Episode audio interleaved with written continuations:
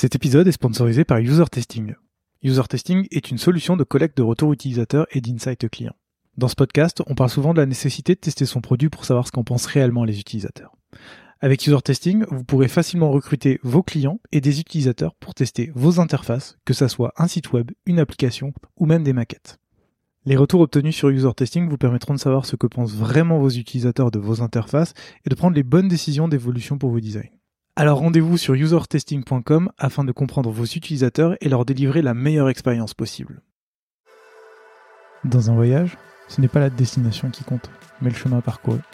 Je suis Gauthier Zimmerman et bienvenue dans Design Journeys. Design Journeys, c'est le podcast qui part à la rencontre des talents du design francophone. À chaque nouvel épisode, je discute avec un ou une designer à propos de son parcours, de son métier et de son quotidien. Mon objectif est de comprendre et de vous partager leur processus créatif, leur méthode de travail et leur façon de se réinventer. Bonne écoute Bonjour Ariana. Bonjour Gauthier, ça va? Ça va bien toi? Bien, merci. Je suis content de te recevoir dans Design Journeys aujourd'hui parce que euh, en préparant l'émission, j'ai remarqué un truc, c'est que ça fait 31 épisodes que je n'ai pas invité de user researcher dans l'émission. Ah. Donc ça fait un petit bout de temps qu'on n'en a pas parlé et je suis très content du coup de t'accueillir pour qu'on parle de user research et plus particulièrement de la user research chez Trendline où tu travailles depuis quelques années. Euh, avant qu'on parle de tout ça, est-ce que tu veux bien déjà te présenter s'il te plaît? Oui, bien sûr. Et bah du coup, euh, Arianna, euh, si je le dis à l'italienne, Arianna. Il y a toujours cette trouble d'identité multiple, je pense, quand on parle plusieurs langues. Euh, donc je suis designer à la base. Je continue de me croire designer. De me- de m'y- je m'identifie en tant que designer. Et je m'occupe de user research depuis 5 ans Mhm. maintenant, à plein temps. Euh, je suis italienne et ça fait 9 ans euh, que j'habite à Paris. Mhm. Euh, quoi d'autre? Et ben quoi d'autre? Euh, ben, Peut-être la première question qui est, comme tu t'identifies comme designer, comment t'en es venu à faire du design? C'est une bonne question et c'est vraiment un peu par intuition. C'est-à-dire que lorsque je cherchais que faire euh, pour mes études, j'ai euh, visité plusieurs salons ou alors euh, voilà, il y avait des, des personnes qui venaient nous voir à l'école, au lycée, et euh, je suis allée faire des tests pour entrer à, à ingénierie en fait au Polytechnico de Milan. Ok. Euh, parce que typiquement c'était ce que mon père voulait vraiment que je fasse. L'ingénierie c'est bien, vas-y. Et j'ai saboté mon test parce que je voulais absolument pas le faire, mais euh, ça m'a fait connaître du coup le pôle design qui était juste à côté du pôle d'ingénierie. Et je suis allée le visiter, j'ai vu des projets qui étaient exposés et je me suis dit mais c'est génial. Je ne sais pas ce que c'est cette chose, mais je veux la faire. Et euh, du coup, j'ai fait le test pour, euh, pour entrer à design. J'ai commencé par le design des communications. D'accord. Euh, bah, heureusement, je suis passée. et euh, j'ai pu du coup euh, commencer mon parcours en design. Ok. Donc en communication. Oui, c'était un choix vraiment instinctuel, hein, parce que en vrai, venant d'un cursus qui avait très peu d'artistique, très peu de créatif, lycée scientifique, voilà, je n'étais pas rentrée en contact vraiment avec avec une réalité de ce type, mais juste par affinité. Ok. Une fois que je me suis retrouvée, retrouvée au campus, je me suis dit, mais oui, oui, c'est ça, c'est clair. Et le- la communication, euh, euh, parce que je pense que j'avais une appétence euh, que je ne savais pas encore mettre en mots. Ok. Et, et qui, dès que j'ai lu le programme, je me suis dit, c'est ça qui m'inspire, c'est ça que je veux faire. Et j'ai eu la chance de pouvoir le faire, même si ça n'a pas été si évident. Euh, C'est-à-dire que les premières, euh, donc j'ai fait mon, c'est quoi le bachelor, les premières trois années, Une- euh, oui, une licence. Et j'ai galéré. Parce que c'était pas si facile que ça pour moi de passer de bonne étudiante à designer. ça m'a pris quand même, je pense, trois ans même de, de profession avant de dire haut et fort et avec conv- conviction que je suis designer. Il y avait vraiment euh, la plus grosse euh, syndrome d'imposteur possible. Parce que je me sentais totalement euh, impostrice là-dedans. Ok. Et, et pourtant, après ta licence, tu as quand même continué. Tu as fait un master. Alors attends, c'est un master. Je, je voulais te poser la question parce que c'est sur ton LinkedIn, c'est marqué en Product Service System. system ah, 1, 2, 3. En Product Service System Design. Oui, il pouvait pas le faire plus difficile, Ouais, celui-là, c'est ça, c'est je ça. sais. Du coup, c'est quoi? C'est une très bonne question. Mais à la base, euh, c'est une, euh, un master dans lequel on a vraiment euh, compris quel est le service design en soi. Qu'est-ce que c'est le service design, mais quand il, quand il est lié à tout un environnement potentiellement de produits aussi. D'accord. Donc c'est le système service et produit et comment ça marche ensemble. Ouais, donc du coup, c'était pas mal en avance sur l'époque parce que c'était, t'as fait ça en 2010. Oui. À l'époque, on parlait encore pas trop de produits et tout ça. Donc du coup, t'es, t'es rentré un peu par là dans le, dans le product design, c'est ça? Oui. Euh, en fait, quand je faisais design de la communication, euh, surtout après les trois ans, quand euh, du coup je me suis dit, ok, est-ce que je commence à travailler ou je continue mes études? Et les offres de travail qui m'étaient proposées étaient surtout dans la pub, Mm. et ça m'a fait une petite crise d'identité en me disant non, c'est pas moi, hein, ça me correspond pas et je me vois pas trop là-dedans. Et j'avais l'impression aussi dans tous mes projets, on me disait tout le temps que j'allais trop loin que c'était pas mon job. Euh, non, mais ça, c'est pas pour toi, euh, t'es là pour faire du graphisme, etc. Du coup, j'ai l'impression que ma carrière a été en espèce de poursuivre le, le, le cœur des problèmes, chercher d'aller au corps des problèmes. Ouais. Et en fait, quand j'ai euh, lu, entre autres, ce programme qui était euh, proposé par les Polytechnico de Milan, je me euh, que ça correspondait bien à ma recherche, parce qu'on parlait justement de euh, cette figure qui était le service designer, qui était un peu le chef d'orchestre à travers différents corps de métier. Et euh, cela m'a bien parlé, parce Mhm. que je, je me suis dit, là, il y a peut-être de la flexibilité pour ne pas être défini par un rôle et juste vraiment euh, chercher de faire des choses qui font du sens. Ok. Ok, je comprends. Et juste avant d'aller un tout petit peu plus loin donc, dans ta carrière professionnelle, là, pendant tes études, tu es ensuite allé en, en échange à, à l'université de Shanghai, c'est ça? Oui, c'était une des raisons principales aussi pour lesquelles j'ai choisi ce programme, parce que euh, c'était une possibilité. Ok. Et, et là-bas, tu, tu suis encore, hein, parce que c'est euh, c'était marqué que c'était design et innovation, mais c'est c'est la même chose que ce que tu as commencé à faire en, en Italie, c'est-à-dire euh, tourner autour du service design, comprendre pourquoi tu travailles, ce que tu fais et trouver un, on va dire, un sens à ce que tu fais? Euh, oui, euh, c'était un peu différent, surtout le niveau euh, entre les, certains des étudiants était très différent. Euh, du coup, il y avait des cours, surtout on était, on a étudié pas mal au Sino Finnish Center. Du coup, ouais, le centre finlandais et chinois. Euh, du coup, c'était un centre. Déjà, tout était avec des tissus Marimekko. C'était trop drôle. On pouvait écrire sur n'importe quelle surface. C'était très, Ouais. très créatif, très innovant comme, comme espace. Surtout pour moi, euh, qui venais. Enfin, le Polytechnico, c'est une très bonne école. C'est vrai que c'est plus classique, par contre. Alors que là, il y avait beaucoup de liberté.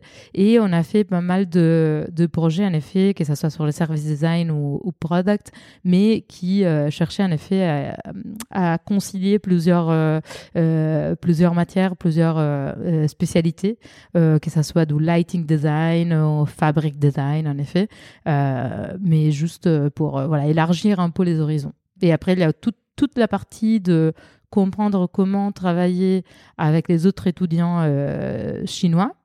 Euh, parce que c'est vrai qu'il y avait quand même euh, une forte différence culturelle entre nous et euh, du coup une grande remise en question et un grand apprentissage aussi humain de Mm. surtout sur notre culture j'avoue parce qu'à chaque fois que tu apprends des autres ça, te met tout de suite lumi- une nouvelle lumière sur, euh, sur ta culture à toi Ouais, mais justement, c'est une question que, que je voulais te poser, mais euh, plus largement, parce qu'après, tu as fait, t'as fait des stages en, euh, en Chine, c'est ça?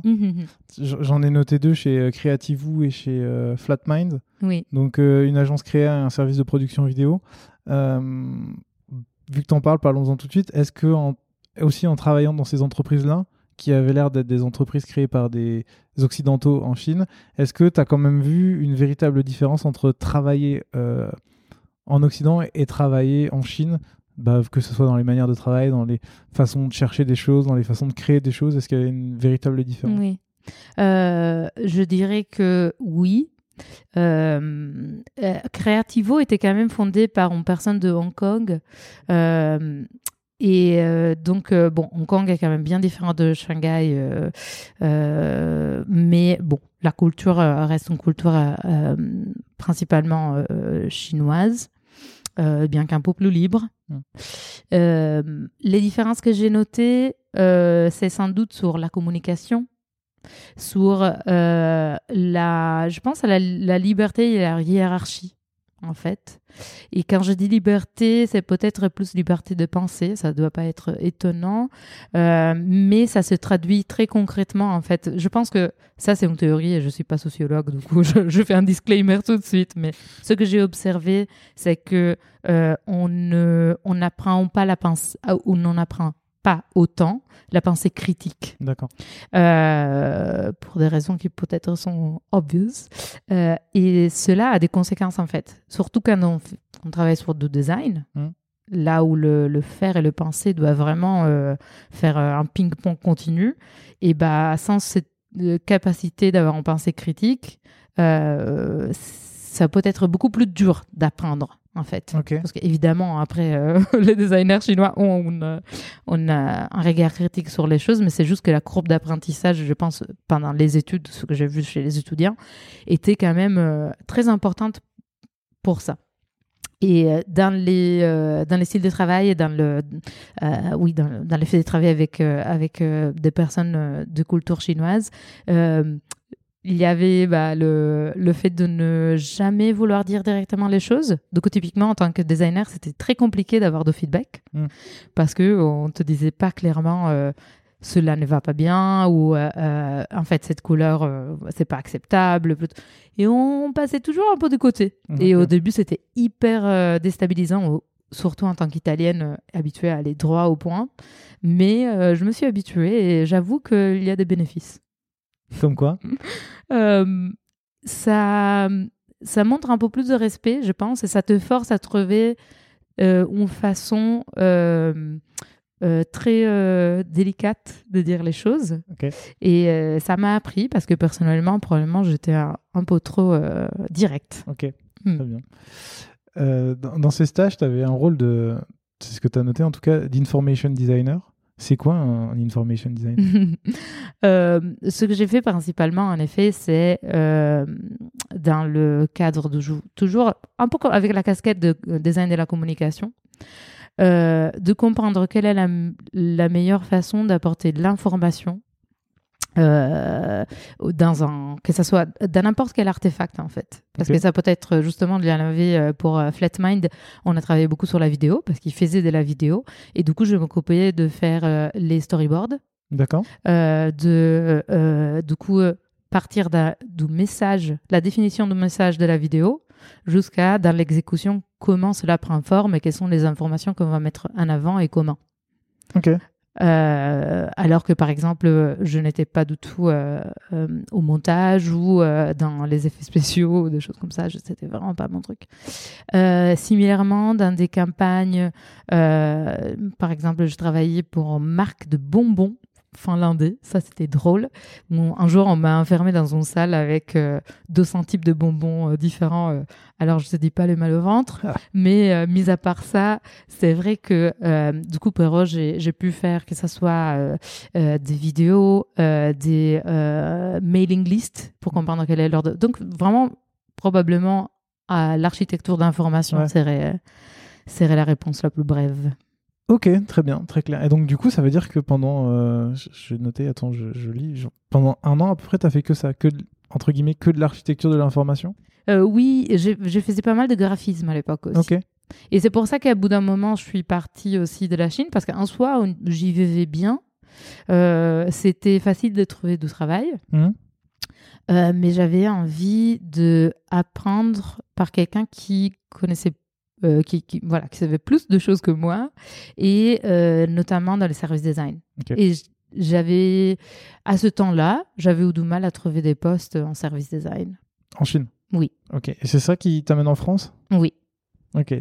Bah, très bien. Bah, donc du coup, tu, as, tu arrives en France. Et euh, la question peut paraître bête, mais pourquoi la France plus que l'Italie?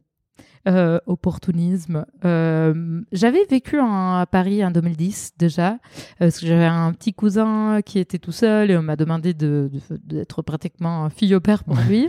et j'avais bien aimé Paris. Donc c'était resté un peu dans mon esprit, dans mon cœur. Mais ma sœur surtout habitait là en 2013 quand je suis rentrée des Chines. D'accord. Et euh, donc euh, euh, à Milan, la situation n'était pas encore très stable.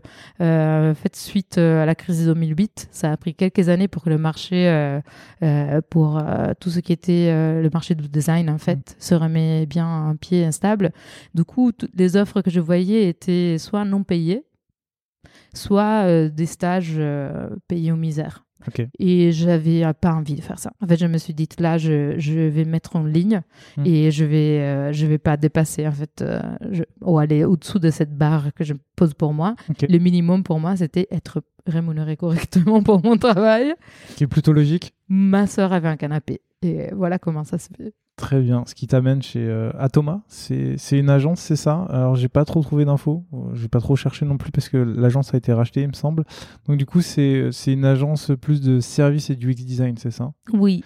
Très bien. Et du coup, c'est à ce moment-là où tu, tu, te sers des compétences que tu as apprises durant ton master? Parce que finalement, entre euh, ce que tu as appris à ton master, ce que tu as fait en Chine et ce que tu fais en France, tu as un peu une différence. Est-ce que c'est là où tu euh, mets en application tes compétences? Est-ce que tu découvres de nouvelles choses? Comment ça se passe? En effet, ça a été, ça a été une vraie euh, euh, fortune. Ça se dit? Bon, en tout cas, une, vraie chance, c'est ça. C'était une vraie chance de, de tomber sur Atoma. Et d'ailleurs, je suis tombée parce que une euh, ex-collègue de l'université m'a recommandé. Ils avaient aussi un bureau à Paris, à Milan. D'accord. Euh, et mais elle, elle, a pu me mettre en contact avec euh, Giuseppe Atoma, euh, qui gère encore l'agence aujourd'hui à Paris, qui est un designer italien. et c'était quand même une des rares agences qui mettait très en avant le fait d'avoir le service design en tant que spécialité. Euh, et c'est vrai que comme c'était euh, c'était un peu rare des deux côtés, euh, ça, ça nous a tout de suite mis en syntonie avec Giuseppe et j'ai eu la chance en effet de travailler sur des projets. Je pense, tout ça, faire du service design en tant que junior n'est pas évident. Hum parce que le service design demande quand même euh, une compréhension euh, assez euh, fine et riche de tous les différents corps de métier. Et c'est pour ça, je pense que c'est aussi pas si évident toujours de commencer selon le niveau de maturité de, des boîtes dans lesquelles, des organisations dans lesquelles tu vas exercer ce métier. Euh, chez Atoma étant une agence, les choses, c'est vrai qu'elles pouvaient changer d'un mois à l'autre parce que bah, on pouvait autant avoir euh, une large gamme de projets de service design et des mois ne pas en avoir. Ce qui fait que quelque part, euh, mon, ma casquette de graphic design continuait d'être utile, parce que c'est quand même quelque chose que tu peux facilement mettre, mettre en œuvre. et c'est vraiment sur des, sur des projets dans lesquels il fallait quelque part chercher de comprendre l'expérience utilisateur au large que j'ai pu euh, euh, faire mes premières armes. Et il y avait déjà des service designers dans l'agence euh, qui m'ont énormément appris et que j'ai pu donc voir aussi enfin faire de service design dans la réalité parce que c'est vraiment une chose de l'étudier mais tout autre de, le faire dans la vie quoi. Ouais. Et, du coup, tu as bossé sur quoi comme projet qu'on se donne un peu, qu'on ait un peu une idée de ce sur quoi tu bossais? Oui. Euh, alors, pas mal des transports quand même. Euh, ça reste un thème euh, dans ma carrière. on travaillait pas mal pour la RATP ou pour SNCF, par exemple. D'accord. ça pouvait être soit des projets très spécifiques, par exemple SNCF qui veut développer une application pour les correspondances.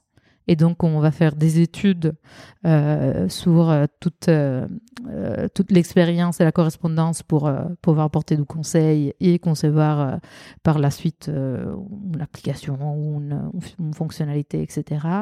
À des projets beaucoup plus larges, comme par exemple, j'avais principalement mes collègues, j'avoue, on travaillait sur ce projet pour les RATP de signalisation à la station de Châtelet. D'accord. C'était un énorme projet qui a duré très longtemps. Euh, et c'est vrai que du coup, j'ai pu m'accaparer quelques petits bouts d'ici là. Euh, on a fait des projets euh, de interface très vite en fait. Parce que je pense que là, c'était les années dans lesquelles on commençait vraiment à, entendre parler de UX design en France. Plus, voilà, le bruit était de plus en plus fort, quoi.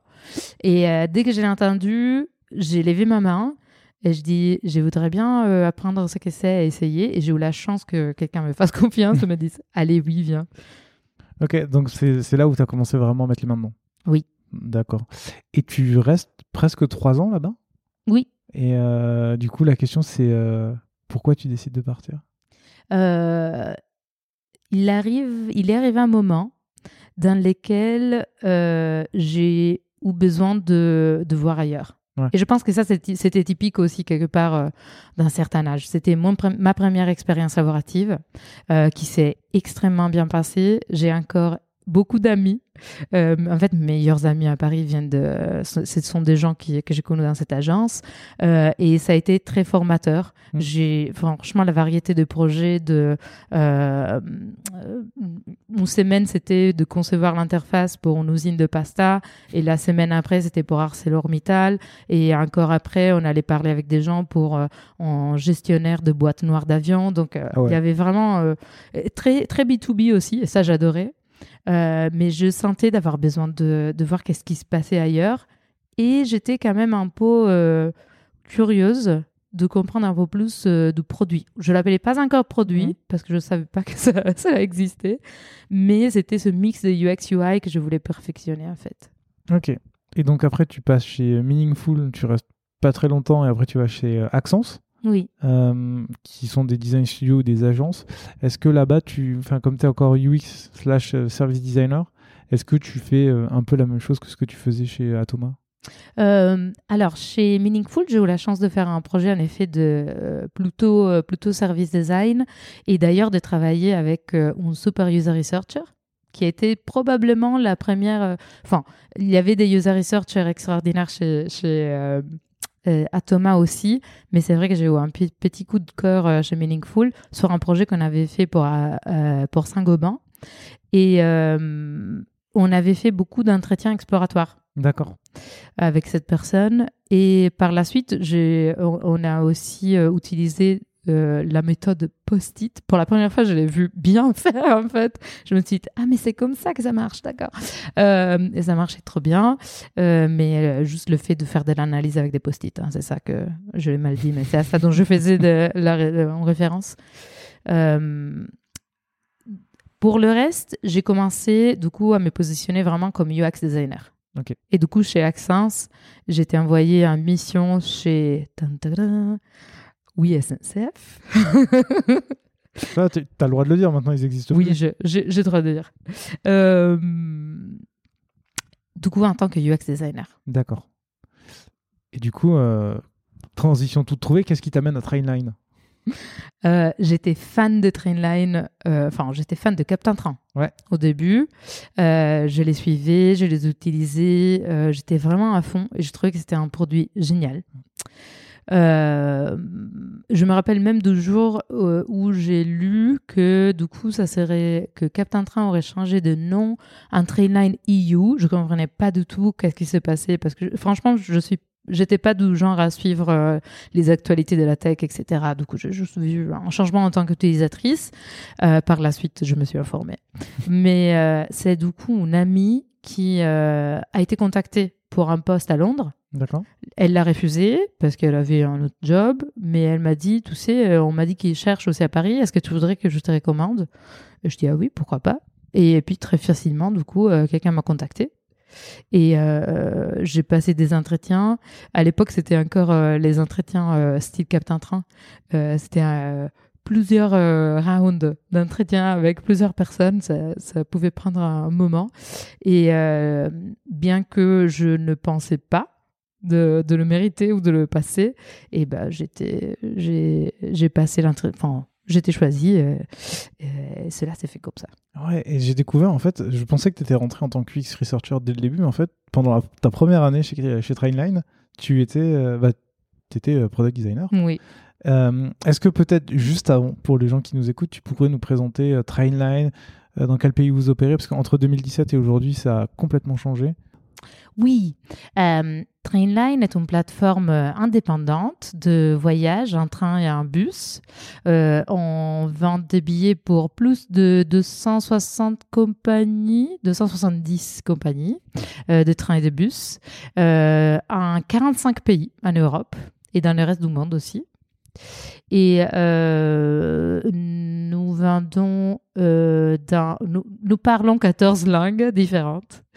Euh, donc voilà, il y a une certaine complexité. Ok, ben, je te demande cette présentation non pas pour te piéger, mais plus parce que j'ai pas mal de questions là-dessus qui vont arriver ensuite. Oui. Mais d'abord, si on reprend un petit peu le passé, tu arrives en tant que product designer. Du coup, à l'époque, tu, tu, tu, dois faire quoi en fait? Pourquoi tu as été recruté? Qu'est-ce que J'ai été recruté euh, c'était, je pense, six mois après le rachat de, que Trainline rachète Captain Train. Mmh.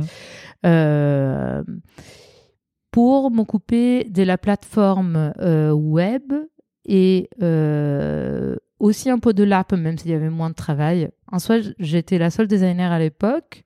Euh, il y avait l'ancien designer qui avait fait un, très bon boulot, parce que quand même l'héritage Captain Train est, pas négligeable, était parti et donc il cherchait une personne pour prendre sa place. Mais du coup, ça veut dire que tu étais, la, bien la, la seule designer, c'est ça? Oui. Que ce soit à Paris ou à Londres? Non, à Londres, il y avait euh, déjà une équipe, je pense, d'une douzaine de designers. D'accord. Mais ils s'occupaient aussi de Trainline. Donc jusqu'à là, en fait, Trainline euh, était un site anglais qui aujourd'hui euh, a quand même, ça fait 25 ans que ça existe au UK. Et euh, la Captain Train est opéré déjà en France, en Italie, euh, je pense en Espagne aussi à cette époque. Euh, mais j'étais la seule designer qui s'occupait de la partie du coup de, de, de, l'ancien site et l'ancienne appli Captain Train qui avait été rebrandisé. mais qui était accessible que dans les pays européens. Ok, donc tu étais sur Trainline EU à l'époque. Exactement. D'accord. Et tu parlais ou tu avais quand même des contacts avec euh, l'équipe de Trainline UK à l'époque? Oui. Où vous étiez séparés et chacun vivait euh, un peu sa petite vie? Non, on avait, euh, on avait des contacts et c'était ça aussi que je, que je cherchais, hein, je me rappelle, parce que j'aime j'aime faire partie d'une équipe parce que je trouve qu'on apprend beaucoup plus. Hum. J'aime cette euh, euh, voilà le, le, confort aussi d'avoir quelqu'un qui peut comprendre exactement ce que ce dont tu parles et euh, pouvoir pouvoir apprendre des autres. Et c'était le cas chez Trendline. du coup, il y avait peut-être un ou deux designers qui euh, s'était occupé aussi un peu de la partie EU dans les derniers mois, surtout euh, dans, la période où euh, j'étais pas encore arrivée, mais l'ancien designer était déjà parti. et sinon, il y avait quand même un head of design et une dizaine de designers. On avait des rituels toutes les semaines, comme des designs critiques, par exemple. Et donc, je pouvais en effet partager avec eux mon travail. Et sinon, je faisais partie d'une équipe ici, euh, du coup avec un product owner, des développeurs euh, très impliqués. Euh, on travaillait beaucoup ensemble. Ok. Et au bout d'un an, tu deviens user researcher. et en novembre 2021, tu es devenu senior user researcher. J'ai décidé de pacter tout ça ensemble. et, du coup, la, la, première question que je voulais te poser, c'est en fait, qu'est-ce qui t'a donné envie de devenir user researcher à temps plein? Euh, ça faisait un moment que je me demandais euh, si c'était pas quelque chose qui m'intéressait. Ouais. Je savais pas euh, encore y répondre. Chez Trainline, euh, je pense que c'était un peu toutes les conditions nécessaires se sont retrouvées ensemble pour que je prenne ce choix. D'un côté, en fait, donc c'était 2017. comme je disais, je travaillais sur l'ancienne appli et l'ancienne site web. On savait qu'on voulait euh, euh, construire une nouvelle plateforme qui aurait été la même pour euh, le UK ou tous les pays européens. Parce qu'à l'époque, c'était vraiment deux plateformes avec deux systèmes, deux databases, etc. Comment, comment les, les, unir? Du coup, il y avait un grand projet pour unifier les plateformes. Et ce qui veut dire que toute la partie sur laquelle je travaillais bah, il n'y avait pas beaucoup d'investissement, il n'y avait pas beaucoup de, de, changements. Hein. Il y avait de la manutention. Mais en soi, c'est aussi parce que c'était un bon produit qui travaillait très bien, qui marchait très bien. surtout parce que ça avait été conçu quelque part pour une peut-être pas une niche, mais c'est quand même un public très très précis mm. parce que c'était un produit euh, pour euh, des gens qui travaillent qui, qui, vivent dans des grandes villes qui sont plutôt euh, euh tech savvy je ne sais pas comment le dire à l'aise avec la technologie et voilà, ça marchait très très bien pour ces personnes. Et du coup, c'est vrai que la manutention était plutôt facile. Il y avait plein de choses qui potentiellement auraient pu améliorer, être améliorées, mais en soi, euh, voilà, il n'y avait pas trop l'envie d'investir parce qu'entre-temps, il y avait cette grande mission de construire euh, cette, euh, cette plateforme unique qui s'est fait petit à petit. mais du coup, mon travail avait moins d'impact. Et moi, c'est une chose que je cherchais à ce moment et que je cherche toujours, c'est d'avoir de l'impact. Entre-temps, j'ai vu ce que l'équipe de recherche faisait. Euh, donc déjà capitané à l'époque par Michel Lotia, qui est ensuite devenu ma, ma manager, qui est un researcher américaine que j'estime beaucoup et qui m'a appris beaucoup. il y avait aussi bah, ma, ma, collègue Caroline, qui est encore aujourd'hui chez Trainline. Et j'avais vu une étude qu'ils avaient fait notamment sur les attitudes de voyage et les typologies, de voyage euh, que nos utilisateurs peuvent faire et comment les deux s'entremêler. J'avais trouvé ça hyper inspirant. Euh, et ça m'avait donné mille idées pour comment l'utiliser dans les designs et comment euh, aller au-delà des personnages que, sur lesquels j'ai toujours été un peu critique. et j'étais juste fortement inspirée par ces personnes. Et je me suis dit, je veux travailler avec eux. Mais pour remettre dans le contexte, c'est-à-dire que c'est des personnes qui faisaient de la recherche, mais sur euh, Trainline UK, c'est ça? Oui. Et qui euh, partageaient le travail dans tout Trainline oui. Ok, et toi, donc du coup, tu as accès à ce travail-là qui t'a permis de... Exactement. Après, elles ont commencé justement à s'impliquer beaucoup euh, sur ce projet de construire une plateforme unique. Ouais. Et du coup, euh, euh, imagine à l'époque quand même l'excitation de se dire on va faire une plateforme unique, on va travailler sur l'Italie, sur la France, sur l'Espagne. Imagine la diversité, la richesse. Du coup, ouais, c'était un projet assez qui a pris toute, toute l'entreprise. Je voulais en faire partie au final. Et du coup, comment tu as, comment as fait pour basculer et passer dans cette équipe-là? Parce qu'en plus, toute l'équipe était à, Londres, c'est ça? Donc, comment tu, comment tu fais, toi, depuis Paris, pour dire, ben, un, j'ai envie de devenir user researcher et deux, prenez-moi. Bah, alors, en tout ça, j'ai pas dit, mais euh, entre mes passages chez Atoma et mes passages euh, chez Oui SNCF, euh, j'ai eu l'occasion de faire un peu de recherche utilisateur. Mm. Évidemment, j'ai appris hein, en faisant toutes les erreurs, mais ça m'a permis, par exemple, de faire mes, premières, mes premiers pas dans des entretiens. Euh, que ce soit de tests de usabilité ou des entretiens exploratoires. Et je, en fait, moi, j'ai jamais séparé les choses en soi. Euh, disons que euh, j'adhère un peu plus en vision de la connaissance holistique plutôt que de la division hyper spécialisée moderne.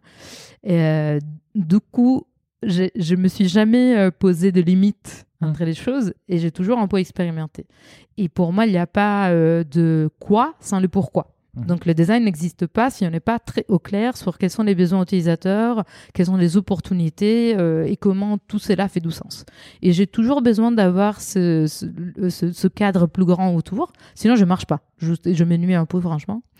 Euh, et du coup, c'était c'était grâce à ces expériences que j'ai pu lever ma main et dire, euh, vous savez, euh, je suis intéressée en fait euh, par la recherche utilisateur et occasionnellement je parle français italien que vous ne parlez pas. Pas. Du coup, n'hésitez pas si vous avez des besoins recherche utilisateur. Et ouais, je pense que c'était un peu voilà mélange de à nouveau. L'opportunité a fait que ça a marché. Ok. Et est-ce que au début, je, sais que dans une interview pour Quote, tu, tu, parlais un petit peu de, au départ, quand tu deviens user researcher, tu fais toujours un petit peu de produit à côté. Hmm. Du coup, j'ai deux questions là-dessus. Vu ce que tu viens de dire, euh, t'es pas trop pour la division du travail, mais en même temps, en devenant user researcher, tu vas te spécifier sur une partie du, du parcours. Du coup, comment tu l'as vécu ça? Et la deuxième partie, c'est euh, dans cette transition, comment tu t'es formé, euh, comment tu as continué de te former au travail de user researcher pour euh, pour être user researcher à temps plein Oui, bah, c'est une très bonne question. Et en effet, ça a été un moment un peu délicat parce que moi-même, je ne savais pas en quoi je m'embarquais. Euh, et je faisais un peu un deuil de design parce qu'en soi, je me disais, bah, bah, je l'aime bien en soi, j'aime bien être designer, c'est quelque chose qui m'intéresse. Et je savais que j'avais un tas de, de, choses encore à apprendre. Euh, parce que le plus tu apprends et le plus tu vois à quel point tu pourrais apprendre euh, encore plus. Cela dit, il y avait quelque chose qui fondamentalement était plus aligné avec moi dans la recherche. Et c'était cette recherche de des, bah voilà, des, quelles sont les motivations profondes, quelles sont les raisons pour lesquelles les gens se comportent dans, dans la manière qu'ils se comportent et pourquoi certains designs marchent ou pas. Je hmm. pense qu'au début, j'étais très orienté product research. Ça faisait sens avec mon background surtout. Et c'est peut-être aussi le type de recherche qui est plus euh, abordable quand on n'a pas euh, un background en recherche, en recherche en soi. Et euh, disons que ça a été la façon la plus, la façon la plus euh, facile et immédiate que j'ai trouvée pour mettre euh, en pratique mes, mes, connaissances en design, tout en faisant de la recherche et quelque part en faisant le, le pont entre les deux. Et au début, je, du coup, je, me rappelle que je me disais non, mais peut-être que dans six mois, je vais revenir, je vais faire du design. En fait, ça ne s'est pas passé parce que je continue d'apprendre. Et euh, j'ai continué d'apprendre aussi sur le design grâce à la recherche, parce qu'en testant les choses et en voyant autant de gens euh, tester, voilà, euh, surtout sur toute la partie de migration, du coup, quand, de, quand on, a, on, est passé sur cette, avant de passer sur la nouvelle plateforme unique, on a fait énormément de recherches euh, pour comprendre qu'est-ce qui marchait bien, qu'est-ce qui ne marchait pas. Et c'était pas un défi facile parce mm. que, comme je disais, 45 pays, euh, plusieurs langues. Euh, T'imagines le, numéro aussi de de transporteurs ouais. concert et tous les cas uniques. Trouver quel est le minimum dénominateur commun qui peut marcher pour tout, ça a été un peu un casse-tête. Avec un plus, avec voilà toutes les considérations business ou tech qu'il peut y avoir. Et cette variété, m'a vraiment énormément appris. Euh, et quelque part, tu sais, c'est, j'en reviens à l'intuition, parce que je pense que c'est un thème récurrent. Euh, et je fais une petite dégression, si je peux, sur l'intuition. J'en parlais à ma collègue aussi l'autre jour. Euh, on rigolait de cette histoire de l'école des chicken sexing au Japon. C'est une école, en fait, dans laquelle il t'apprend comment reconnaître si un poulet ou un petit, un petit poulet ou j'en sais rien, c'est un mâle ou une femelle. D'accord? Ok. En soi, il n'y a pas de signes évidents. Ouais. C'est-à-dire, si tu prends un, bébé, euh, comment tu dis, un, un chic, un, chic euh, un, poussin? Un poussin. Si tu prends un poussin, tu ne sais pas, évidemment, si tu regardes un trait ses jambes, c'est pas facile de voir si c'est un, une femelle ou, un, ou un mâle au tout début, ouais. quand l'industrie, au contraire, doit très rapidement le savoir parce que malheureusement, euh, les deux ont des destins très tristes, mais les mâles doivent être éliminés parce qu'ils ne servent à rien. Euh, mis à part cette triste histoire, ce que je trouve fascinant dans cette école, c'est comment ils apprennent, les élèves, du coup. Parce qu'ils doivent apprendre à reconnaître quelque chose qu'on ne voit pas. Donc, comment tu le fais? Il bah, euh, y a un, maître qui va le faire et tu vas être en observation pendant plusieurs semaines. Ok. en observant quelqu'un euh, trier les poussins, un mâle et femelle, tu développes une espèce d'intuition pour euh, les reconnaître. Il y a après une phase dans laquelle on te demande du coup de, faire des hypothèses et le maître te corrige ou euh, te, confirme ton hypothèse. mais c'est en faisant que tu apprends à voir ce qui n'est pas visible. Donc tu ne sais pas ce que tu vois, mais tu sais quand tu le vois. Ok. en revenant à la recherche, et au design, et bah, très similairement, je trouve qu'en faisant euh, de la recherche en design, tu ne sais pas pourquoi tu sais que quelque chose marche ou pas, mais tu sais. Hum, je vois ce que tu, le vois. Et c'est, je pense, cette surexposition au design qui a fait que j'ai pu très rapidement porter de la valeur dans l'entreprise. C'était quand même euh, voilà, euh, important. Et, euh, et, aussi me rassurer sur mon choix et, et voir que au final, je n'avais pas quitté le design, mais j'avais juste, je suis allé explorer quelque chose d'autre. Je pense que c'est l'exemple le plus what the fuck qu'on m'ait sorti dans, dans, le podcast pour, expliquer ça. Mais c'est très parlant, mais je ne m'attendais pas à parler de poulet avec toi aujourd'hui. Eh ben, You're welcome. Euh, euh, du coup, je vais essayer de redevenir assez sérieux pour la question d'après. Euh, plus, plus généralement, ton rôle aujourd'hui en tant que user researcher chez, chez Trainline, ça consiste en quoi? Aujourd'hui, je m'occupe de toute la partie de, de, toute la recherche dans l'Europe. D'accord. Euh, donc j'ai la chance d'avoir une nouvelle collègue euh, qui s'appelle Sarah Volbert qui a rejoint Trainline cet été. Euh, et maintenant donc nous sommes deux à Paris parce que jusqu'à là j'étais la seule researcher à Paris. Et nous avons aussi de nouvelles collègues à Londres. ainsi qu'une nouvelle manager et une nouvelle directrice de la recherche chez Trainline.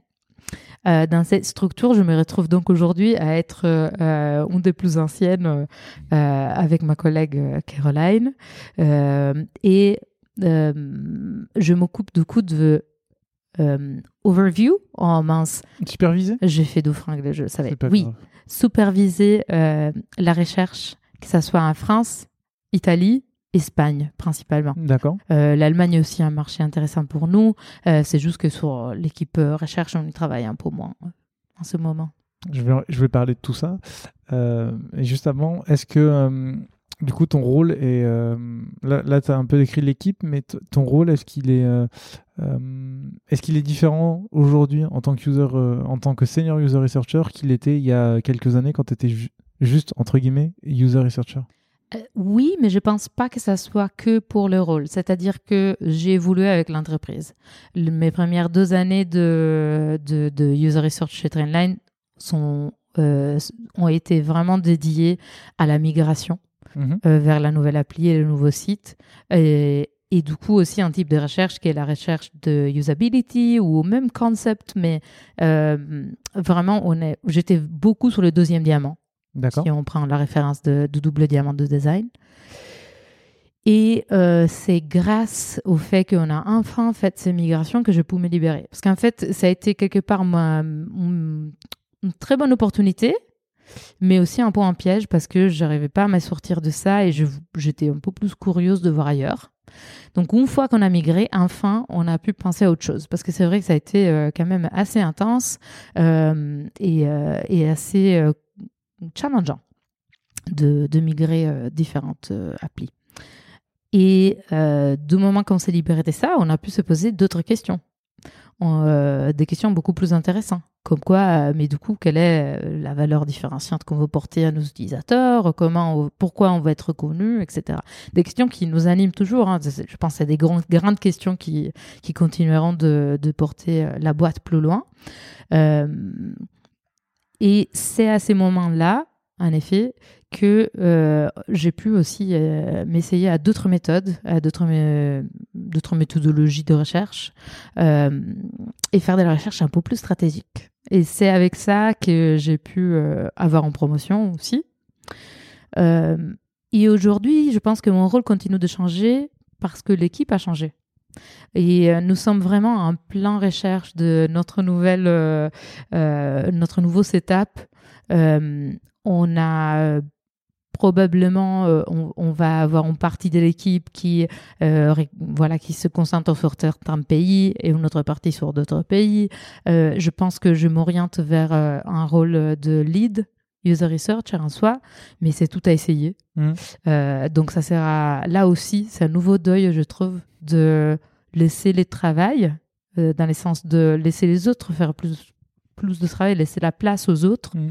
et se concentrer plus sur la coordination et sur euh, l'impact que le travail des autres peut avoir. Euh, donc de le traduire, de le porter haut et loin dans la boîte. Et c'est pas si facile, je trouve, de, de se dire ah bah je vais passer moins de temps à faire et plus de temps à, optimiser, à, euh, à, populariser, etc. Justement, on va parler de tout ça. Euh, la première, là, tu viens de dire populariser. Moi, j'avais noté évangéliser, mais mhm. bon, on choisit chacun son terme. Euh, au sein de Trainline, j'ai l'impression que c'est plus trop un sujet la question d'évangéliser la user research.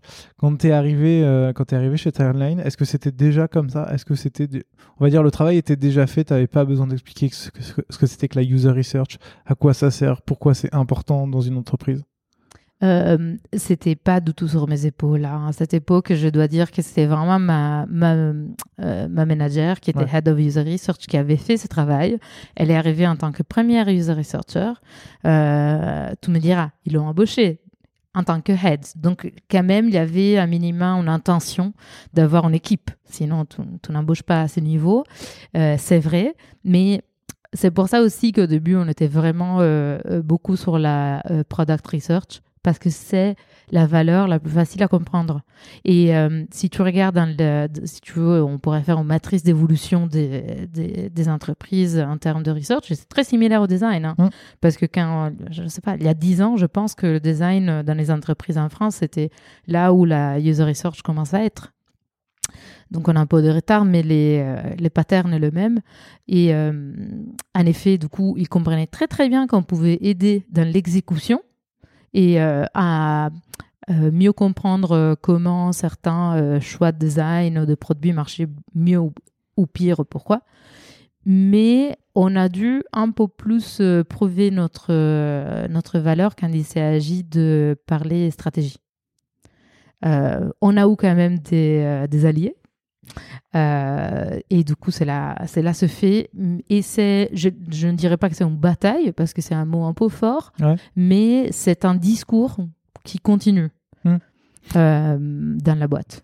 Justement, c'est ça que, que, je voulais te demander. C'est aujourd'hui, je pense que de ce que tu me dis, c'est que j'ai l'impression que c'est assez simple de entre guillemets convertir, on va dire les product managers, les product designers qui sont qui travaillent avec toi au quotidien. Comment tu. Est-ce que, vous avez mis en place des. Je sais pas. Euh, enfin, là, je vais changer ma question. C'est plus qu'est-ce que vous avez mis en place pour euh, étendre ça? Bah, Je sais pas, j'imagine auprès de, sales, auprès du customer support. Comment, comment vous étendez pour expliquer que la user research, ça sert à tout le monde et c'est hyper important pour tout le monde? Ben, C'est vrai qu'on a la chance quand même de avoir ou de la visibilité à des beaux moments, sur des beaux projets, euh, et d'avoir construit des, des, bonnes relations avec l'équipe produit au large. Donc l'équipe produit, je pense que voilà, là, euh, euh, bien que on peut toujours optimiser mmh. les process, on peut toujours mieux faire, surtout sur la communication entre entre nous, hein, que ce soit dans une direction ou de l'autre, et sur comment on, on utilise au mieux nos ressources communes. communes. Mais bon, on n'a pas évangéliser. Euh, au plus large, je pense qu'on a eu jusqu'à là que des portes ouvertes. Parce que les gens sont vraiment très très prénoces de donner euh, tout ce qui peut donner un peu plus de confiance dans la prise de décision. Franchement, elle est bienvenue chez Trainline. Ça, je l'ai vu dans n'importe quelle équipe. Euh, au contraire, notre défi, c'est que bien qu'on ait une équipe maintenant de 7 user researchers, ce qui est large, en effet, enfin, en comparaison avec d'autres entreprises.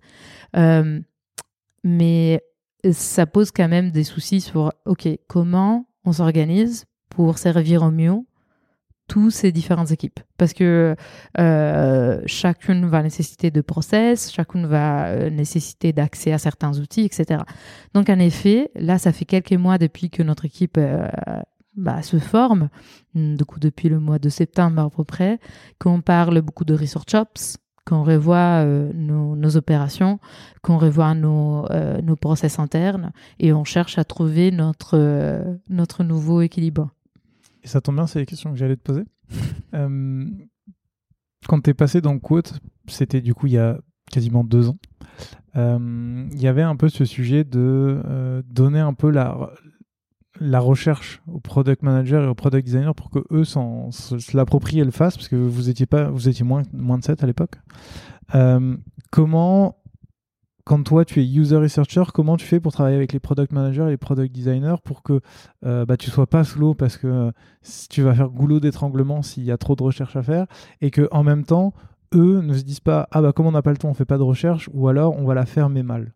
Mmh en effet, et c'est un grand sujet. Hein. Enfin, si je, je, peux parler de mon expérience, et après, je, euh, comment dire, je pense que certains pourraient être inspirés, et je vais chercher plutôt de chercher de, enfin, je vais chercher de répondre pour que quelqu'un qui écoute puisse euh, comprendre en effet comment pourrait mettre en action tout cela. Je pense qu'il y a différentes requêtes, différentes demandes qu'on reçoit à différents niveaux. Donc il y a euh, et c'est exactement le travail qu'on est en train de faire euh, d'ailleurs avec euh, mon équipe et ma collègue Sarah et bosse à fond là-dessous pour chercher de comprendre quelle est la meilleure façon de l'approcher. Mmh. On a des questions euh, qui sont euh, de l'ordre de est-ce que tu peux me montrer comment je fais cela? Donc, euh, est-ce que tu peux me montrer où est-ce que je trouve le feedback de nos utilisateurs qui est laissé sur les produits? Comment j'accède à cet outil pour faire des tests non modérés? Comment ça marche, etc. On a des questions qui sont un peu plus haut, genre j'ai, je ne sais pas si je devrais faire la feature A ou la feature B. je ne sais pas si ce voilà, c'est si, si le, cette fonctionnalité au large ou euh, le fait d'aider les gens à, avoir de l'inspiration dans leur voyage est intéressant ou pas. Euh, d'accord. Il y a des questions de ce type. Et il y a des questions euh, aussi de, bah, je ne sais pas si c'est le bouton vert ou le bouton rouge, etc. Et après, tu as des grosses questions. Genre, comment on peut vraiment se différencier en Espagne? Euh, qu'est-ce que ça veut dire euh, euh, être un travel companion aujourd'hui? Ça, c'est des grandes questions. Donc, pour chaque type de question, en fait, il faut chercher de mettre en place différents process. Parce qu'ils ne sont pas tous au même niveau, ils ne sont pas tous, pas tous urgentes de la même façon. Moi, je trouve que les pièges le plus grand, c'est de tomber dans les backlogs. Donc, de vouloir tout faire, de aussi risquer de poser des attentes, ça se dit pas en français, mais je pense que ça se comprend comme intention, le fait de euh, donner l'impression que euh, oui, oui, je vais prendre note de ta demande et euh, puis un jour on va, on va y arriver. En fait, tu vas jamais y arriver. donc il faut comprendre tout de suite qu'on va jamais répondre à toutes les questions qu'on reçoit. Et c'est pas grave. Parce que, en effet, comme tu disais, soit les questions ne sont pas si importantes, et quelque part, les gens vont faire sens. Par exemple, le bouton est rouge ou vert. Franchement, ça, c'est de l'expérimentation, c'est pas de la recherche. Donc, euh, la B-test est une très bonne façon de répondre à ces questions. Euh, soit euh, la personne voilà, va, va trouver une autre façon de le faire, de le faire elle-même. Et moi, sur cela, j'ai pas de souci. Par contre, ce qu'on a fait, c'est qu'on a mis en place la structure nécessaire pour accompagner les gens à faire de la recherche eux-mêmes. Ok, ça, un, un, minimum de qualité et qu'on se dise bon, on a la conscience, euh, euh, on a bon conscience, on les a aidés aussi parce que la clé est de dire, de pas dire non, mais de dire non, mais mmh. je t'offre cette alternative. Typiquement, ce qu'on a fait, c'est que trois fois par semaine, on a ce qu'on appelle les Research Office Hours. D'accord. Donc, c'était surtout pour donner une limite horaire à ce type de demande un peu euh, à droite et à gauche qui arrive trop large, trop difficile à, définir. Donc, euh, c'est en fin de journée parce que ça nous convient bien. Euh, les gens doivent quand même nous écrire un message sur Slack pour prendre un rendez-vous, à 20. Ils doivent nous dire de quoi il s'agit. Euh, on, on, se dispatche un peu les demandes. On va parler avec les gens. Et, et là, il y a quelque part une templétisation de, de l'approche dans laquelle on sait comment prendre un brief. On sait euh, comment juger à quelle étape les personnes sont euh, dans leur évolution et on attend de euh, aussi certaines choses. Donc une fois qu'on se dit d'accord, je comprends ton problème, je pense qu'en effet un test non modéré peut te suffire, j'ai pas trop besoin d'être là. Il n'y a pas de valeur à que je passe mes journées à faire des tests non modérés pour les autres, donc je vais les laisser les faire. Euh, par contre, je vais leur dire, tiens, ça c'est la documentation que tu peux lire sur comment euh, écrire un bon test non modéré. Mais tu vas pas, par exemple, relire leur test ensuite? Oui. D'habitude, il y a quand même, avant de lancer un test, je relis les questions. Euh, il y a, en fait, ce que je fais, c'est que à chaque fois, je leur donne un peu de travail. Et après, je leur dis, reviens quand tu as fait ce travail et on le revoit ensemble. Et cela me permet de, voilà, de suivre plusieurs personnes très rapidement. Hmm. Et euh, dans une semaine, ils peuvent, du coup, une semaine ou deux, ils peuvent avoir leurs résultats euh, selon ce D'accord, mais tu leur dis pas, euh, voilà la documentation, vas-y débrouille-toi et puis on se revoit dans six mois. Non, en effet, on fait des check-in, on fait deux check-in, trois check-in. Il y a quelque part un kick-off, D'accord. en tout cas une prise de brief. On a, on, ensemble, on définit comment on peut le tester, un scénario, parce que ça c'est la chose la plus difficile aussi euh, souvent de comprendre comment tu poses un prototype par exemple, quel est le scénario que tu dois donner. Euh, je leur, donne un peu de travail, ils reviennent pour revoir le plan de recherche. Euh, après, ils, vont créer le test et moi je valide le test. C'est à eux de regarder les séances. Par contre, c'est aussi à eux de revenir vers moi avec le résultat les, les, faits, donc the evidence, les preuves, les euh, conclusions qu'ils en ont tirées D'accord. Et du coup, les apprentissages, les recommandations, etc. Euh, et voilà, il y a du coup ces trois, quatre check-in euh, principaux qu'on va faire. Et euh, une fois qu'on a posé cette attente, en fait, les gens acceptent de jouer le jeu. C'est juste le fait d'être très clair, de dire OK, je t'aide et voici comment ça va se marcher, comment ça va marcher ça, nous a beaucoup aidé. On est en train quand même de voir comment on peut encore l'optimiser, mais pour ça, je t'en parlerai une fois que je le saurai. parce que... et, du coup, là, ces, ces petits, euh, on va dire, ces devoirs, cette, entre guillemets, cette documentation que tu leur donnes pour savoir comment poser des questions, etc., c'est euh, c'est quoi? C'est des ressources que tu trouves sur Internet ou c'est quelque chose que vous avez mis en place en interne pour que les gens puissent... Euh, oui, c'est en effet plutôt des, des choses qu'on a créées nous-mêmes. D'accord. pour très simplement aider les gens à comprendre qu'est-ce que, qu'est-ce que ça veut dire quand on dit c'est une question biaisée. Et euh, après, il y a aussi différentes typologies de tests. Nous, on euh, travaille avec usertesting.com euh, et eux, ils ont toute une partie qui s'appelle la University. Du coup, ils ont un peu de ressources. On, a on, est, on est allé piocher là-dedans, typiquement pour dire bah, si tu as deux versions de design, voici comment tu peux les tester. Euh, plutôt que si tu veux tester quatre messages, voici comment tu peux les tester. Euh, donc voilà, ça, c'est pas le cas de réinventer la roue à chaque fois. Il vaut mieux euh, les documenter et l'avoir pris sous la main pour dispatcher les gens, les gens après. Ok. Et, et, du coup, là, enfin, là j'ai l'impression que dans ce que tu me racontes, as les office hours, as du coup les PM et, les product designers qui, qui, qui, viennent te voir, qui, font, qui réussissent à faire leur recherche de leur côté en fait vous faites quoi d'autre? Parce que tu vas pas, tu, fais pas que euh, accueillir des gens et leur dire, euh, bah voilà comment il faut faire, on se voit la semaine prochaine. Et puis, je t'imagine mal te tourner les pouces en attendant. On est d'accord. En effet, disons qu'on s'est dit là où on, on trace une ligne, c'est où il faut vraiment interagir avec des personnes, donc de la recherche modérée. D'accord. Parce que ça, c'est juste un peu plus difficile je pense que n'importe qui peut l'apprendre hein, avec, euh, avec euh, de la volonté et, le bon support. Mais c'est juste que si, euh, par exemple, on disait, OK, c'est les designers qui font tous les entretiens modérés, ça leur prendrait, comme ils n'ont pas été embauchés avec cette capacité tout de suite, ça prend beaucoup de temps pour devenir mm. proficient dans tout ça, pour, pour être autonome dans tout ça et pour, pour que nuit nous puissions euh, euh, assurer une certaine qualité aussi dans tout ça. Parce que voilà, on ne veut pas euh, mettre un standard trop bas de qualité. C'est voilà, la maison de recherche de Trainline. On veut, on veut être fier de ce qu'on fait. Du coup, tout ce qui est qui inclut parler avec des personnes ou des études un peu plus complexes, bah, c'est nous que le faisons. Du coup, ça peut être en effet les, les deux autres, l'autre niveau dont je parlais, donc les grandes questions et cela, c'est souvent, c'est plusieurs projets. Donc, une grande question comme euh, comment on peut se différencier dans un pays, euh, ça va pas être un projet qui va répondre. Enfin, qui va répondre à la question, pardon.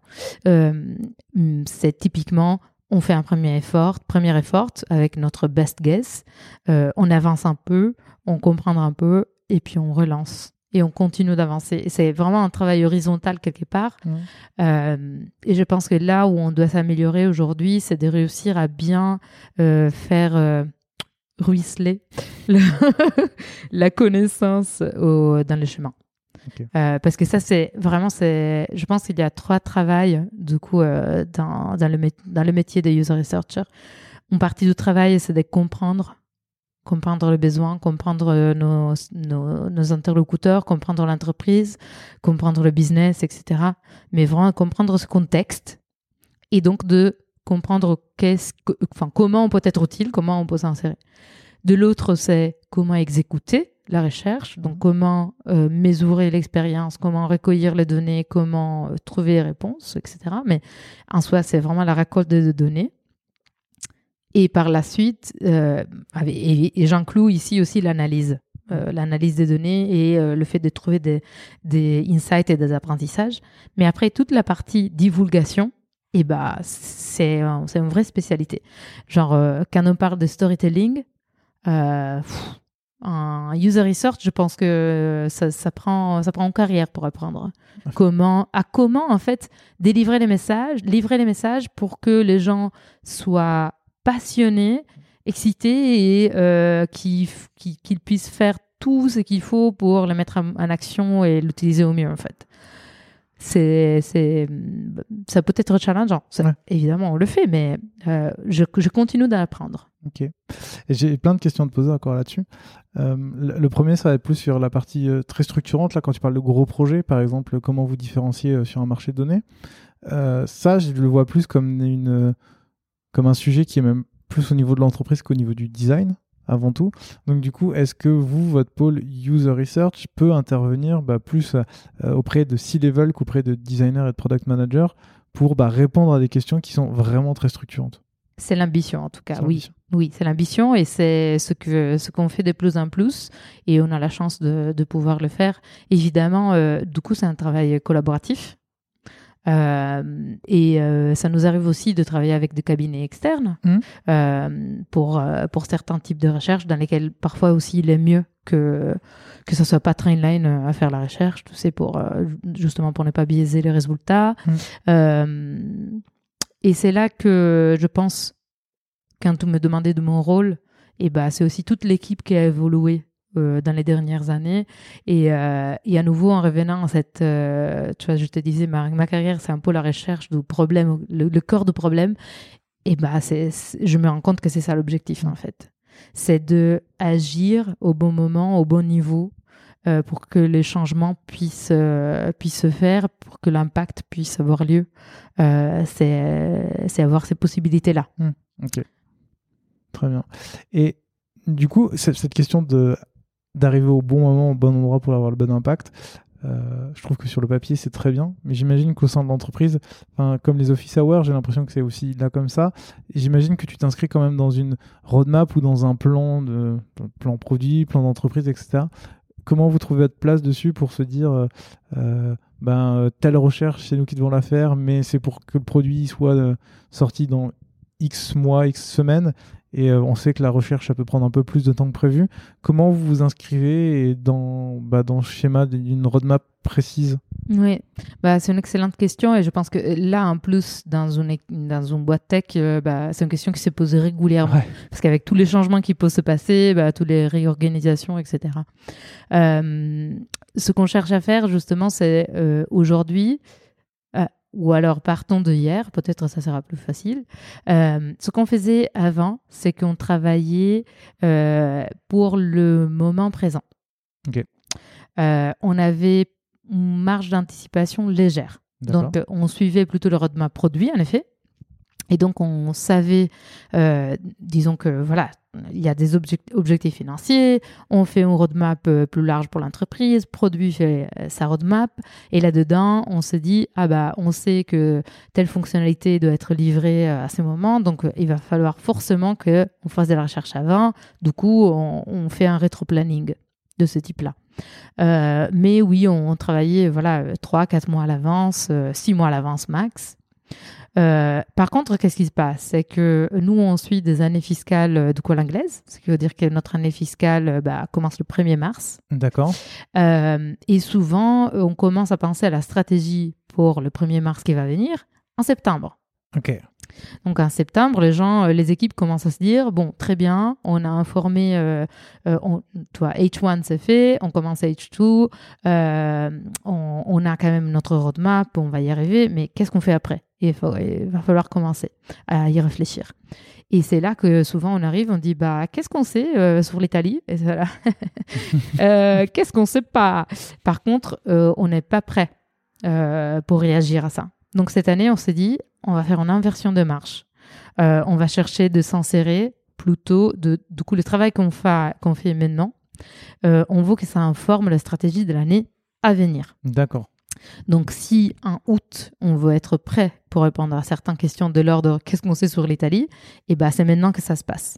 Mais ces questions-là, tu les détermines comment? C'est les équipes qui doivent y réfléchir aussi, ou c'est vous qui savez que par exemple il y a un truc dans la euh, raquette c'est sur la base des euh, objectifs du coup euh, des OKR de la boîte. D'accord. Et sur la base, oui, en effet, des intentions de business. Je pense qu'il y a des aussi il y a des choses que j'ai appris, par exemple le fait de euh, moi, j'avais pas fait des recherches en Espagne pendant les premières deux années, euh, deux trois années, euh, on n'avait pas de, personnes qui parlent espagnol dans l'équipe d'un côté, de, mais de l'autre en général, c'était pas un marché qu'on avait priorisé à l'époque. Euh, aujourd'hui, c'est un marché très important pour Trainline. Et euh, quand j'ai vu commencer les gens à bouger vers ce pays il y a quelques années, je me suis dit, euh, oh, oh on va être un peu dans un impasse parce qu'on ne sait pas faire de la recherche là-bas. Du coup, il y a tous ces côtés opération que tout peut avancer. sur quand, quand tout sait voilà, quand tu as les bonnes informations et informé, etc., tout peut commencer à... Surtout parce que la, recherche, c'est vraiment, euh, je pense, 70% d'opérations. C'est la folie, mais il y a beaucoup de choses à mettre en place mm. pour que la recherche puisse, puisse se faire. Donc, euh, ce travail, il faut le faire amont. Euh, et des deux, c'est de parler aux bonnes personnes. Donc, moi, ce que j'ai fait, c'est qu'on a des meetings récurrents avec pas mal d'interlocuteurs à plusieurs niveaux. La directrice de la recherche a des meetings récurrents avec d'autres personnes à d'autres niveaux. Et on cherche quelque part à ficeler tout ça pour être sûr de, être informé et euh, de savoir. Mais je pense que euh, aussi, on peut le faire parce qu'on sait là où la boîte va aller. On a mhm. des objectifs euh, pour FY25, FY26. Donc, on sait où on va aller in fine. Et du coup, on peut, on peut se dire, OK, on sait qu'on sait ça, on sait ce qu'on ne sait pas, et on ne sait pas ce qu'on ne sait pas. Euh, donc, euh, on commence par ce qu'on sait qu'on ne sait pas, et on va en connaître davantage sur ce qu'on ne sait pas de ne pas savoir. Euh, du coup, jusqu'à là, ça s'est passé comme ça, et je pourrais peut-être t'en dire plus dans six mois. ça marche, très bien. Euh, il y a un truc dont tu as parlé tout à l'heure, c'est euh, quand tu disais que euh, tu, recevais les PM et les designers une fois qu'ils avaient fait leur recherche pour afficher leurs résultats, savoir ce qu'ils avaient trouvé, etc. et je sais que tu en as un peu parlé tout à l'heure, mais la question que je me pose, c'est comment, comment vous faites aujourd'hui pour en fait gérer ces résultats? C'est-à-dire, une fois que tu as fait la recherche, mm-hmm. C'est bien, tu as des résultats, mais tu as pu apprendre peut-être d'autres choses au cours de cette recherche qui ne concernaient pas forcément la recherche initiale, mais qui peuvent t'aider pour la suite, ou qui peuvent aider une autre équipe comment vous faites pour mettre en place en fait le partage de l'information mm, mm. pour euh, se dire si l'équipe A a fait un, telle recherche? Moi, il ne faut pas que je sache que l'équipe A a fait telle recherche pour aller leur demander, mais euh, je peux le trouver quelque part. Et euh, en effet, ça a été c'est un challenge toujours. Et ça a été un challenge jusqu'à là. Parce que je pense que jusqu'à là, on a marché vraiment avec une modalité un peu de. comment on dit Tailor-made tu vois, de fait sur mesure. Ouais. Donc on faisait plein de, de projets sur mesure et euh, on reposait beaucoup sur les personnes. Donc typiquement, bah, j'étais le point euh, d'entrée de la recherche euh, à l'international, donc dans les pays européens. les gens le savaient, les équipes me connaissent, je faisais la recherche, je savais voilà les résultats et je m'occupais d'aller le partager, etc. Aujourd'hui, avec une équipe grandissante, exactement ce problème se posait de dire mais comment on s'assure que cela se fasse mieux? Parce que quand j'étais toute seule, euh, c'était dur de pouvoir euh, euh, gérer aussi cette partie. Donc en fait, je courais un peu contre le temps, et, etc. Mais quand les autres sont arrivés, je me suis rendu compte que j'ai énormément de connaissances, mais dans mon cerveau. Mmh. Ou alors, elle est dispatchée dans plusieurs PowerPoint qui sont allés mourir dans un SharePoint et qui après que moi pour aller le retrouver parce que je sais que cette slide que j'avais fait il y a deux ans dit exactement euh, l'apprentissage que je veux partager à cette personne qui me pose cette question aujourd'hui en 2023. c'est n'importe quoi. Ça peut pas, euh, c'est pas sustainable. Du coup, euh, ce qu'on cherche à faire aujourd'hui, c'est en effet de comprendre quelle est l'information enfin la meilleure façon déjà de garder l'information, quelle est l'unité en fait qui nous intéresse et quelle est la meilleure façon de euh, la faire circuler. Et je pense que c'est deux problèmes différents parce que l'un touche un peu, si tu veux, à euh, tout ce qui peut évoquer l'atomic research et l'autre c'est plus euh, le, la, la, la, la, comment tu dis le comment les équipes utilisent la connaissance interne et comment les équipes enfin comment faire arriver la connaissance aux gens Mm. Notre modèle pour l'instant, ou disons l'idée qu'on en a, ce qu'on voudrait, c'est euh, le, un gros bassin de connaissances. Donc imagine-le comme un lac dans la, dans la savane, et, tous les animaux viennent boire à ce lac. Ok. Et euh, on cherche à le faire aussi en partenariat avec Data Science, avec euh, Finance, etc., pour que tous les données puissent se rassembler. Parce que la triangulation, au final, c'est ce qui nous aide à, à bien comprendre. Et justement, j'allais te poser cette question-là. Tu as, commencé à y répondre avec bah, la data science, les data analysts. Est-ce que tu as aussi. Euh, je sais que le service client, normalement, c'est genre une mine d'informations. Euh, est-ce que vous travaillez avec eux? Si oui, comment Et comment vous faites pour euh, bah, récupérer ces informations-là? Est-ce que bah, vous les mettez dans ce grand lac? Comment ça se passe? Oui, on travaille avec le Customer Support euh, je pense qu'on pourrait travailler plus avec, euh, avec eux comme équipe parce qu'il y a beaucoup de connaissances euh, chez eux. C'était typiquement un, des piliers de Captain Train à l'époque aussi, le fait d'avoir cette connaissance infusée mmh. dans l'entreprise. Aujourd'hui, on, du coup, on a des, des réunions régulières. En fait, on, cherche de, se tenir informé et on a utilisé différents formats le, format le plus récent qu'on est en train d'essayer, c'est de se dire on va euh, chercher de garder une vision claire sur les trois problèmes, euh, top three problems que nos customers, que nos utilisateurs ont dans les différents marchés. Et donc, euh, on cherche d'en parler, on cherche de les revoir. Et comme source d'information, entre autres, il y a le Customer Support et la User Research, surtout le feedback que les gens peuvent nous laisser sur l'appli, sur le site web, ou alors les choses qu'on apprend dans les recherches euh, quand on en fait. Euh, donc on cherche en effet de trianguler ces données pour se dire est-ce que les trois problèmes plus grands qu'on a sont toujours euh, ceux-ci? Est-ce qu'on doit les, les, mettre à jour, etc. Ok, très clair. Et est-ce que parfois vous apprenez, et ça je le sais, je le tiens d'une de tes paroles dans, le podcast de, de que d'ailleurs je mettrai en description pour euh, que, pour que les gens qui nous écoutent puissent euh, bah, y accéder aussi. Tu, disais que parfois dans la recherche, tu, découvres des choses qui ont absolument rien à voir avec le produit, mais qui sont quand même totalement pertinentes pour d'autres membres de, de Trainline. Comment, euh, comment tu le fais pour leur transmettre cette information? Est-ce que c'est juste un Slack en disant Ah, au fait, on a appris ça Ou est-ce que c'est une vraie présentation comment tu fais pour t'assurer que des informations que tu as appris qui ne concerne pas ce pourquoi tu travailles, soit quand même délivrer à la bonne personne? Euh, et c'est une excellente question à nouveau parce que euh, c'est exactement comme ça que ça s'est euh, fait pendant un bon moment. De se dire attends j'ai entendu cette chose ça ne touche pas trop au produit mais c'est vraiment intéressant pour brand. Je vais parler à cette personne que je connais parce que ça fait cinq ans que je travaille dans cette boîte et je vais lui envoyer cet apprentissage et je vais lui proposer d'en parler si elle est intéressée pour qu'on en débrief et potentiellement qu'elle puisse faire davantage de la recherche. Comme tu peux imaginer cela doesn't scale. ça ne marche pas à une plus grande échelle et ça ne marche pas quand tout vient d'arriver, euh, ce qui est totalement légitime, mais ça ne devrait pas empêcher quelqu'un d'être euh, euh, autonome dans son travail.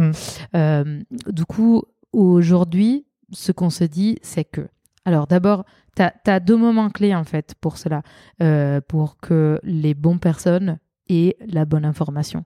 C'est les débuts et la fin. Le début, c'est là où on s'aligne et c'est là où on partage les apprentissages on s'est dit, bah, so what? Qu'est-ce qu'on a fait?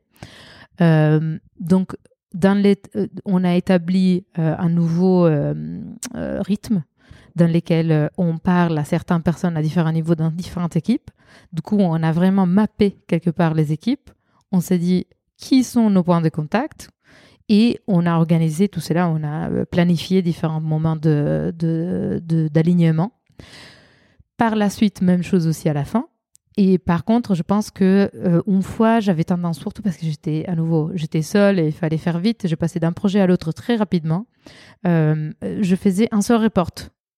Et c'était un seul report pour tous. Et après, je faisais peut-être euh, slide pour designer, slide pour brand, slide pour dev. Hmm. Mais c'était un seul report. Et aujourd'hui, ce qu'on s'est dit, c'est qu'en fait, ça va pas du tout. Et euh, on cherche à faire plusieurs reports pour plusieurs personnes. Parce qu'on ne va pas du tout parler euh, aux execs de la même manière euh, qu'on parle à un designer qui a besoin de comprendre dans les détails qu'est-ce qui s'est passé. donc ça, c'est une autre astuce, c'est de se dire, en fait, quand je conçois mon, mon planning pour en, recherche, je vais anticiper le fait que je vais avoir un moment d'alignement, je le time assez bien, ça va prendre au moins une semaine. Puis il y a la recherche, ça va prendre plusieurs semaines. Il y aura des points de, de check-in lesquels sont, on va mettre ce meeting, et surtout à la fin, on prévoit un, plus large moment de partage. Et euh, cela peut s'achevaucher avec un autre projet. C'est-à-dire qu'on peut partager l'apprentissage, les apprentissages de projet qu'on vient de terminer pendant qu'on commence le un nouveau projet. Donc, euh, ça se fait pour que ça soit un peu plus agile quelque part.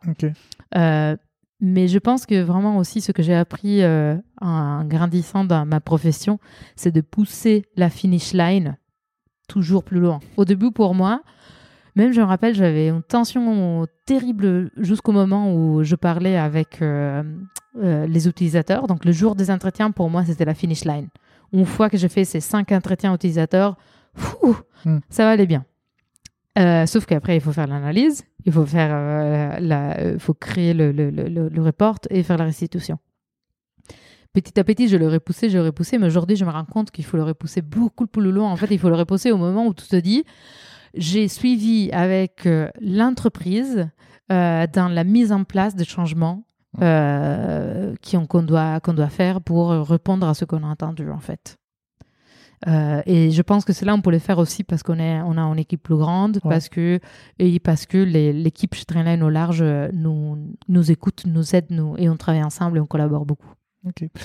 Et j'ai une question sur la phase d'alignement au début. Comment tu sais, par exemple, que euh, bah, je ne sais pas si quand tu vas faire un projet A, en fait, ça va concerner la finance, la brand, alors que pour un projet B, ça va concerner que les product managers. comment tu, tu sais? Parce que des fois, tu découvres des trucs en plein milieu de la, oui, et si, si, cela est le cas, euh, il n'y a rien de mal en effet à, mm. se réaligner ou informer les personnes euh, qu'il faut.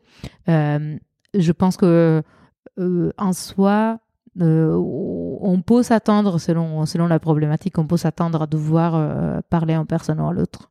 Et il y aura sans doute aussi, comment dire, il y a d'habitude les mandataires de la recherche.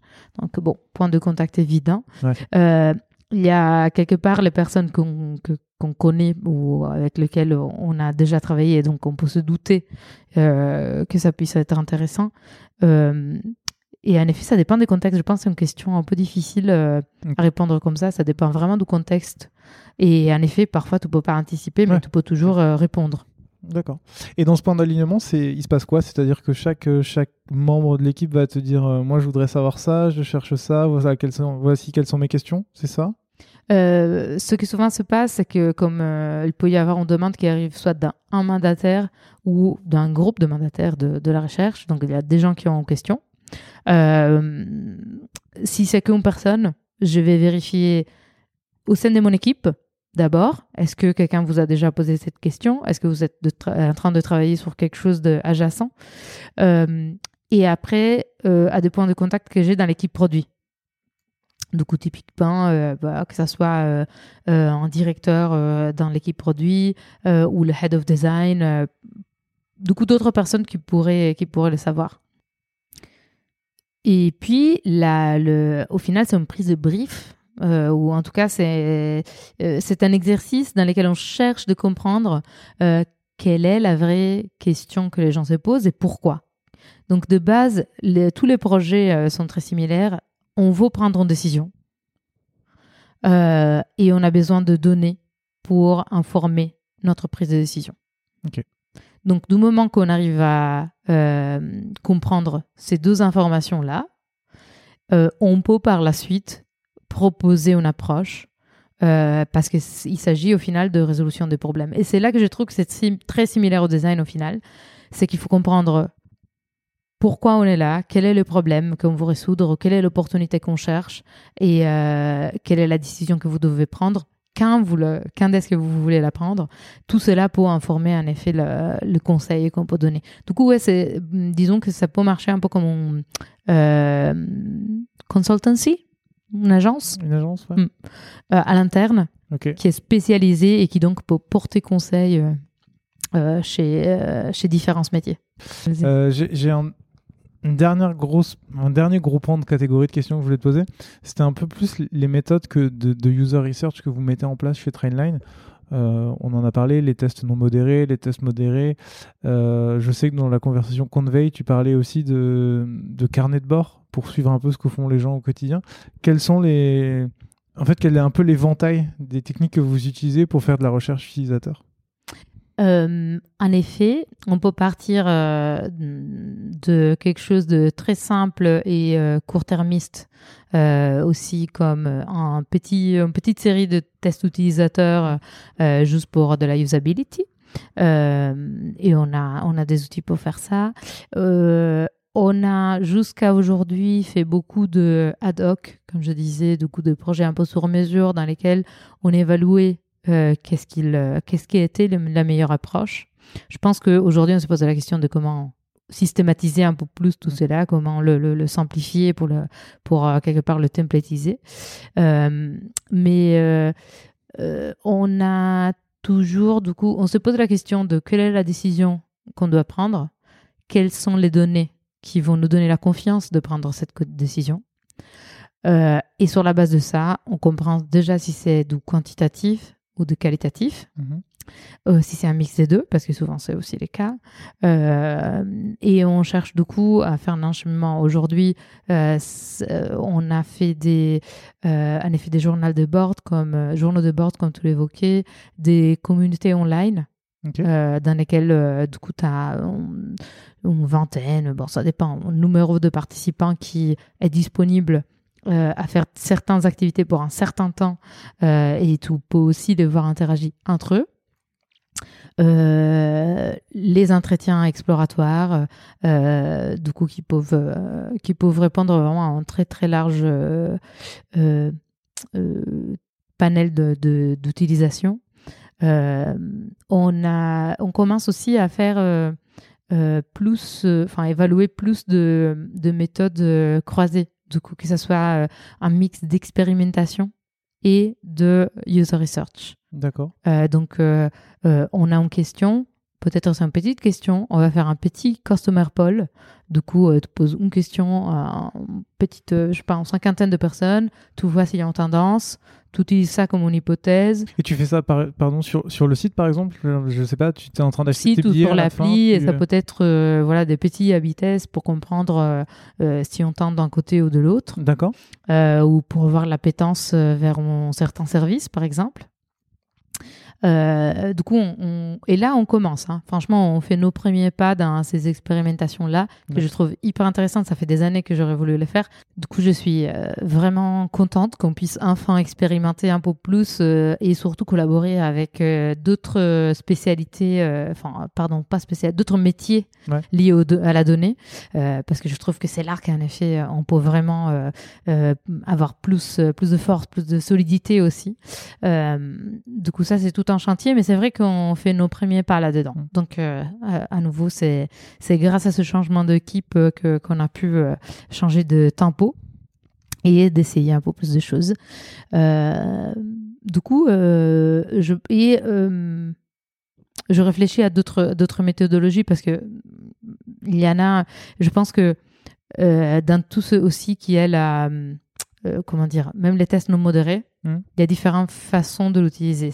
Là je, là, je te parle de, de typologie, quelque part, de service qu'on offre en tant qu'équipe user research, mais on peut chacun les utiliser de façon très très différente avec des méthodologies d'approche très, très très différentes.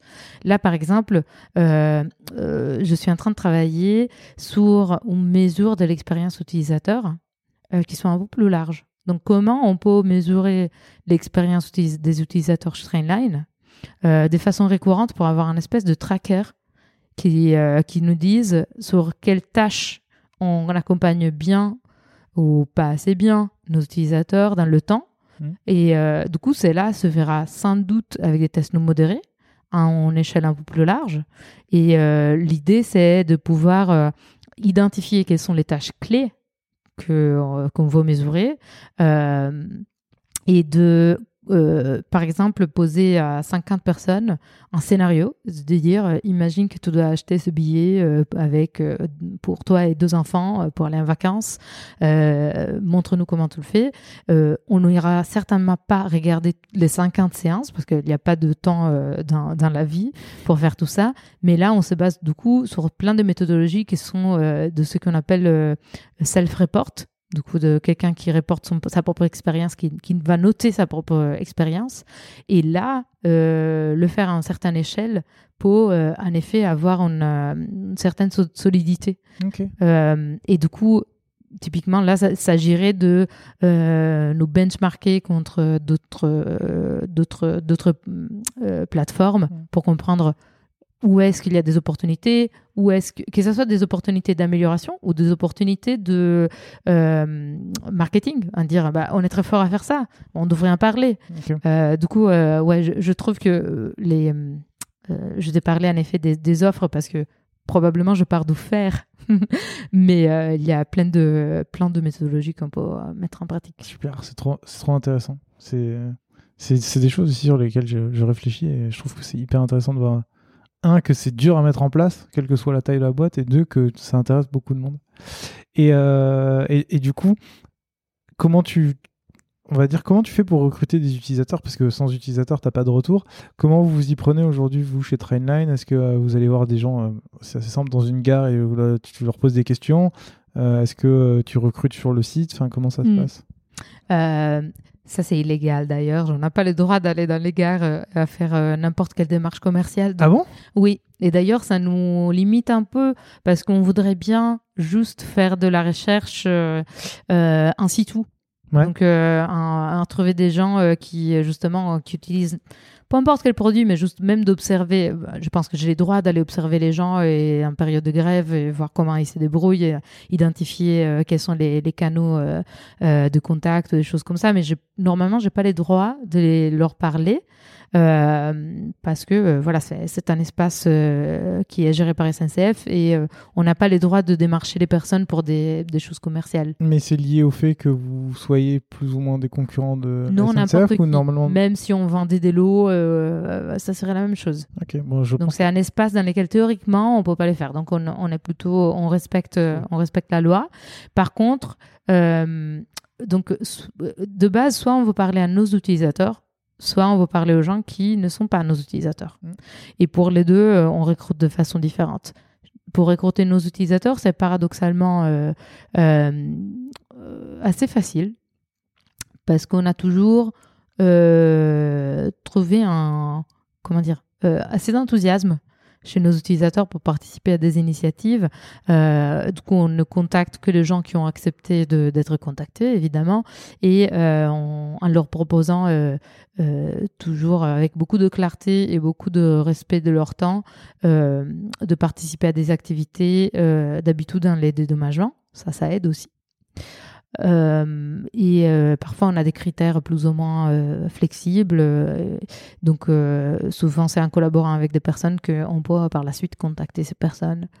on fait encore beaucoup tout cela un peu à la mano, j'avoue. J'en suis arrivée quand même à perfectionner la méthode de recrutement, le process de recrutement. Et je pense d'en être arrivé à un, bon niveau euh, parce que le, le, taux de réponse est très bon et le taux de participation est très haut. Donc, euh, Comment t'as fait C'est quoi ton magique ah bah, Beaucoup de check-in et euh, faire toujours un peu de ping-pong. une information, attendre en réponse. Une information, attendre la réponse. Et c'est vraiment ce, le fait de minimiser l'effort et de maximiser le reward qui fait que les gens font des choses. On n'en sort pas. Euh, et sinon, quand on veut parler à des gens qui ne sont pas nos utilisateurs, on, soit on passe par euh, du coup usertesting.com à un panel d'utilisateurs. Et je pense que c'est excellent pour certaines choses, mais pas assez pour d'autres. Parce que c'est quand même des utilisateurs qui sont habitués à faire des tests par la majorité et donc euh, qui ont une euh, certaine façon aussi de faire les tests. Typiquement, c'est des gens qui ont été, euh, on leur a appris à parler à voix haute, à expliquer leurs problèmes, etc. Et parfois, tu veux juste une personne qui n'a pas ce biais-là. mais qui soit un utilisateur qui soit plus représentatif d'un utilisateur qui dans la nature irait télécharger ton appli et chercher de, de, de, réserver un billet de train. Et sinon, on passe par des recruteurs, que ce soit des agences en ligne ou offline, ou des personnes qui font ça comme métier. Et aujourd'hui, je pense que comme on veut faire de la recherche à une autre échelle, et qu'on a besoin de beaucoup d'utilisateurs parce qu'on veut d'ailleurs faire plus de, euh, enfin de mêler plus le Kali et le Quinti. Et donc ça demande vraiment de gros volumes. Euh, on a, on commence à travailler avec un nouveau service qui nous euh, nous donne du coup un panel euh, de millions d'utilisateurs euh, qui sont régulièrement rafraîchis, etc. Et ça, c'est une énorme chance aussi, c'est d'avoir le budget pour, pouvoir faire ces choses. Et je sais que c'est pas accessible pour tous. mais en général, en tout cas, je pense que même quand on fait de, de la recherche à petite échelle, et c'est ce qu'on peut faire, si on a les droits de contacter les gens, parfois les gens ne veulent même pas vraiment. J'ai vu des gens qui m'ont dit non, mais euh, même si c'est pas rémunéré, je viendrai quand même parce que je veux que vous améliorez cette appli en fait. Et, euh, et c'est parlant quand même. Mais, moi j'ai déjà eu ce cas-là aussi où tu donnes pas de reward et en fait les gens sont très contents en fait que tu prennes en compte leur avis des gens. Mm. Parce qu'ils se rendent compte qu'il y a plein d'apps en fait euh, ça. leur avis ne compte pas et donc quand tu arrives et que tu leur dis est-ce que vous avez un petit peu de temps à nous consacrer? Surtout quand tu les aides sur des vrais problèmes, des vraies frictions. C'est sûr que tu vas avoir du mal. Et, euh, et c'est vrai que plus c'est personnalisé comme message, c'est-à-dire du moment que tu vois que c'est une vraie personne qui t'écrit, qui est écrit comme une, personne euh, normale, mm. et c'est pas un message formaté qui t'a copié-collé. Euh, bien que, évidemment, tu vas les faire un moment, mais tu as le meilleur retour, en fait, tu les auras quand tu parles aux gens comme des individus. je pense que chez Captain Train, il disait comme des amis, mais sans le tutoiement. Mm. Et bah, c'est un peu ça, en fait. Ok, très bien. Dernier petit point sur les utilisateurs. Euh, aujourd'hui, vous, êtes sur 45 pays. On est d'accord que tu peux pas analyser 45 personnes différentes de 45 pays. Donc, si j'ai bien compris, aujourd'hui, vous êtes uniquement sur l'analyse des UK, de la France, de l'Italie et de l'Espagne, c'est ça? Principalement, pas que, mais c'est que euh, ça, c'est les marchés sur lesquels on fait euh, plus de recherches. Est-ce que c'est parce que c'est un enjeu business ou est-ce que c'est parce que c'est juste un enjeu de temps et que bah, vous avez, je sais pas moi, personne qui parle croate et, et hongrois et donc c'est pour ça que vous vous concentrez sur ce côté-là de l'Europe? Euh, Non, bah, c'est sans doute parce que c'est les, plus, les marchés les plus importants mmh. pour nous et aussi parce que c'est non, bah, bah, je pense qu'en vrai, c'est pour ça. C'est parce que c'est le marché le plus important pour nous. Euh, euh, et après, oui, il faut prioriser. C'est-à-dire que euh, je sais qu'il y a des boîtes beaucoup plus grandes qui font, qui ont des équipes de recherche dédiées dans chaque pays, etc. et pourquoi pas un jour, mmh, Trainline. Après, je pense que nous tenons vraiment à garder l'équipe relativement petite, parce que je ne pense pas qu'il y a besoin d'avoir euh, un user researcher embedded euh, dans chaque équipe, intégré dans chaque équipe. Je pense que ça fait un peu beaucoup et ça réduit surtout l'impact ou la valeur que tu peux apporter et euh, le scope mmh. sur lequel tu travailles. Donc moi, je le trouve pas très intéressant en soi. mais on, ça nous est déjà arrivé de, de nous appuyer, par exemple, à des, à des agences externes euh, pour faire de la recherche dans des pays euh, euh, qu'on ne connaissait pas ou dont on n'a pas les, les, capacités linguistiques pour, pour exercer justement notre métier. D'accord, mais donc quand vous avez quand même une question sur un marché spécifique, vous, vous faites en sorte d'avoir la réponse plutôt que de dire Ah, tiens, on va essayer comme ça. Très bien. Allez, j'ai presque fini. Euh, T'en as un peu parlé tout à l'heure, c'est l'unification des deux plateformes UK et EU. Euh, je sais que ça a été un, gros sujet, un gros chantier, ça a beaucoup fait parler. Mais depuis, vous avez un autre concurrent qui qui s'est pris un mur aussi.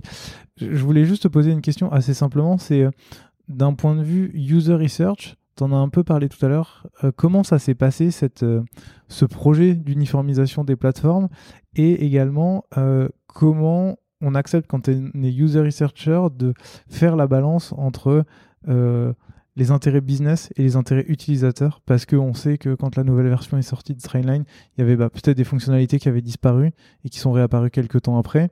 Euh, comment, comment ça s'est passé? En effet, la migration était un gros projet. Comme je te disais, j'y ai travaillé pendant euh, deux ans. Mmh.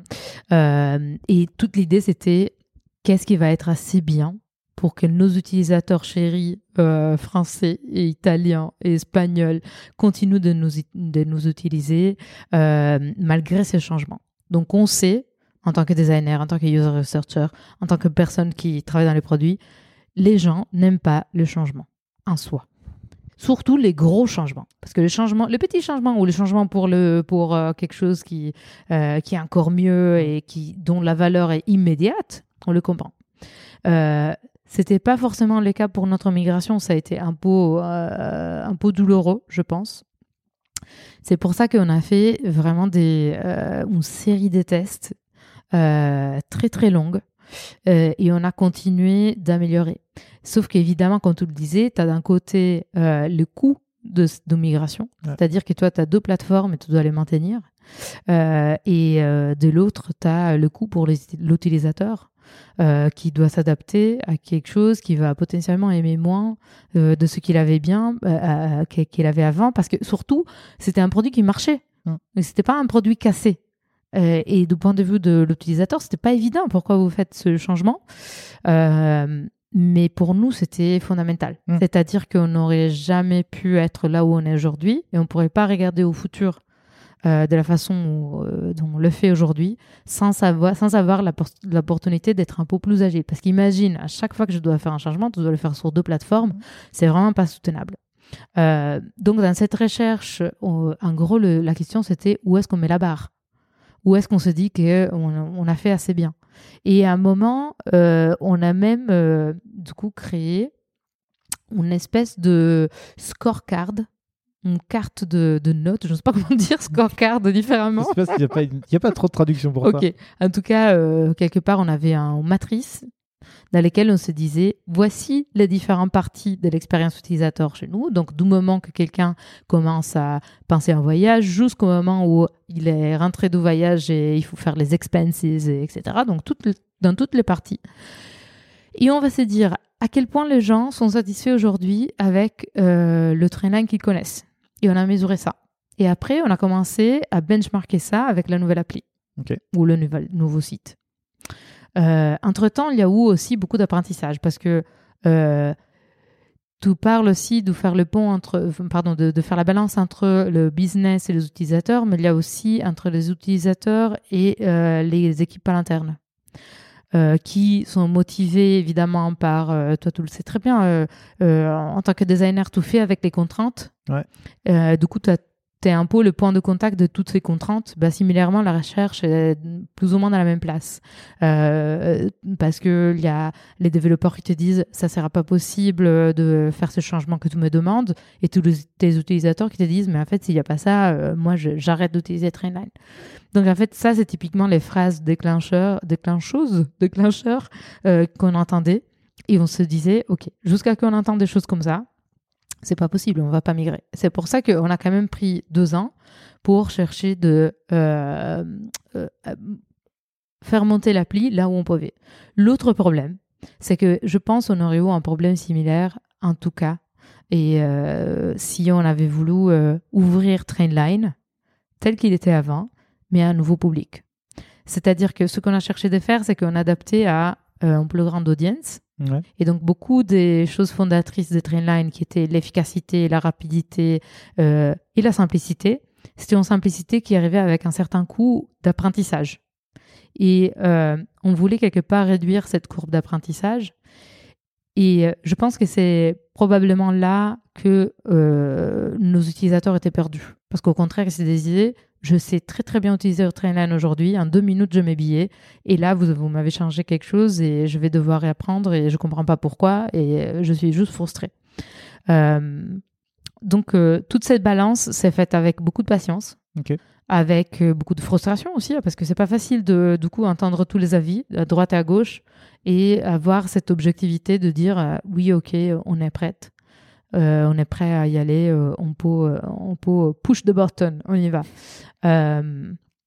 On, et je pense que du coup j'ai beaucoup compati personnellement nos compétiteurs de, quand comme tu disais ils ont changé eux aussi d'appli parce que c'est juste qu'eux ils avaient en effet un bassin d'utilisateurs tel qui ça ou une échelle énorme en fait mais je pense que c'était pas loin. Et du coup, je le comprends. Je pense que c'est quelque chose typique Hmm. des migrations. Mais c'est ce, qu'a eu Facebook quand ils ont fait tout leur rebranding où tout le monde était perdu alors que fondamentalement, tu avais toujours le fil de milieu, tes boutons à gauche et tes pattes à droite.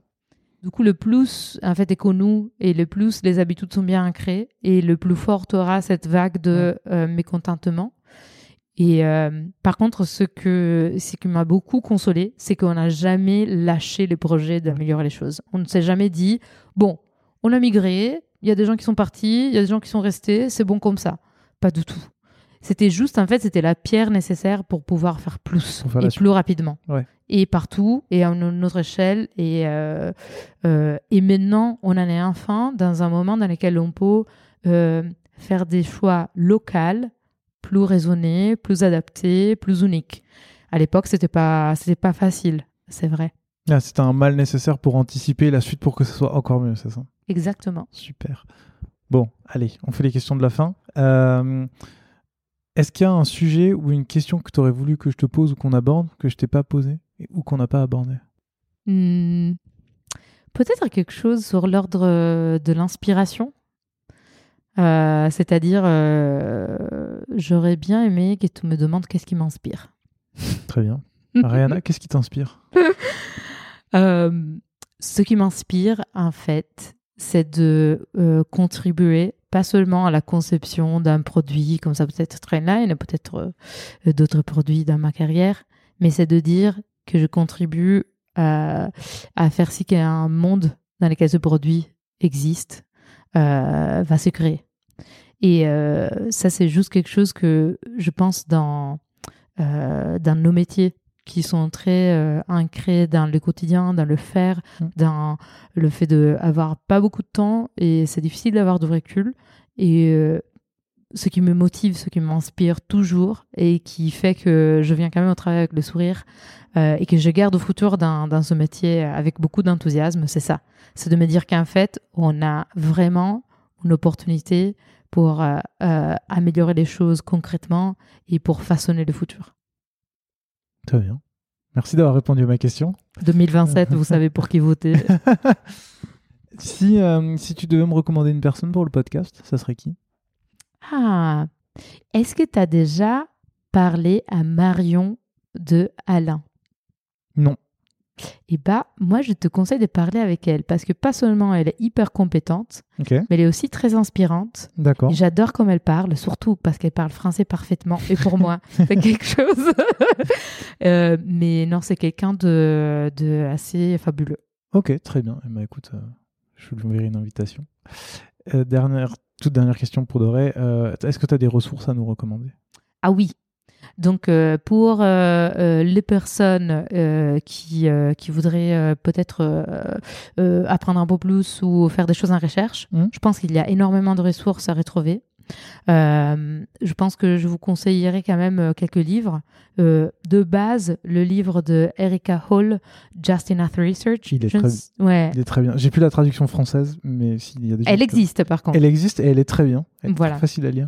Euh, voilà, c'est un livre qui est très facile à lire, mais surtout qui est très euh, facile à mettre en action Ouais. et qui nous, euh, comment dire, ça peut décomplexer aussi des personnes qui veulent faire de la recherche utilisateur et comprendre comment j'y prends, comment m'y prends et comment comment je peux le faire. Similairement, si vous voulez faire de la recherche plutôt UX, donc je parle surtout aussi aux designers, je pense qu'il y a un livre qui s'appelle How to be a UX researcher. Euh, c'est peut-être, ça va dans beaucoup de détails, mais néanmoins, ça peut donner la structure nécessaire à quelqu'un qui veut faire la recherche utilisateur avec un peu plus de, de, voilà, de structure, de, de, de qualité, de précision. Ok. Et par la suite, euh, je pense qu'il y a un groupe qui s'est formé euh, au Canada qui s'appelle Learners, donc les, les gens qui apprennent. Learners. Euh, ils font plein de petites vidéos que vous pouvez consulter rapidement, dans lesquelles, euh, par exemple, il y a des researchers qui donnent des conseils, euh, mais ils font aussi des conférences. Ils vont faire des conférences, je pense, en juin, qui vont être gratuites. On peut s'inscrire gratuitement et c'est hyper intéressant. Ok. Eh ben, je mettrai les liens dans la description. Si les gens veulent te contacter pour te poser des questions, on les renvoie vers ton LinkedIn, c'est ça? Exactement. oui. Eh ben, écoute, super. Je mettrai aussi le lien dans la description. Merci beaucoup, Ariana, pour ton temps et pour, mm. euh, et pour toutes tes réponses à mes questions. Merci à toi, c'était super sympa de parler avec toi aujourd'hui. Merci beaucoup. À très bientôt. À bientôt. Salut.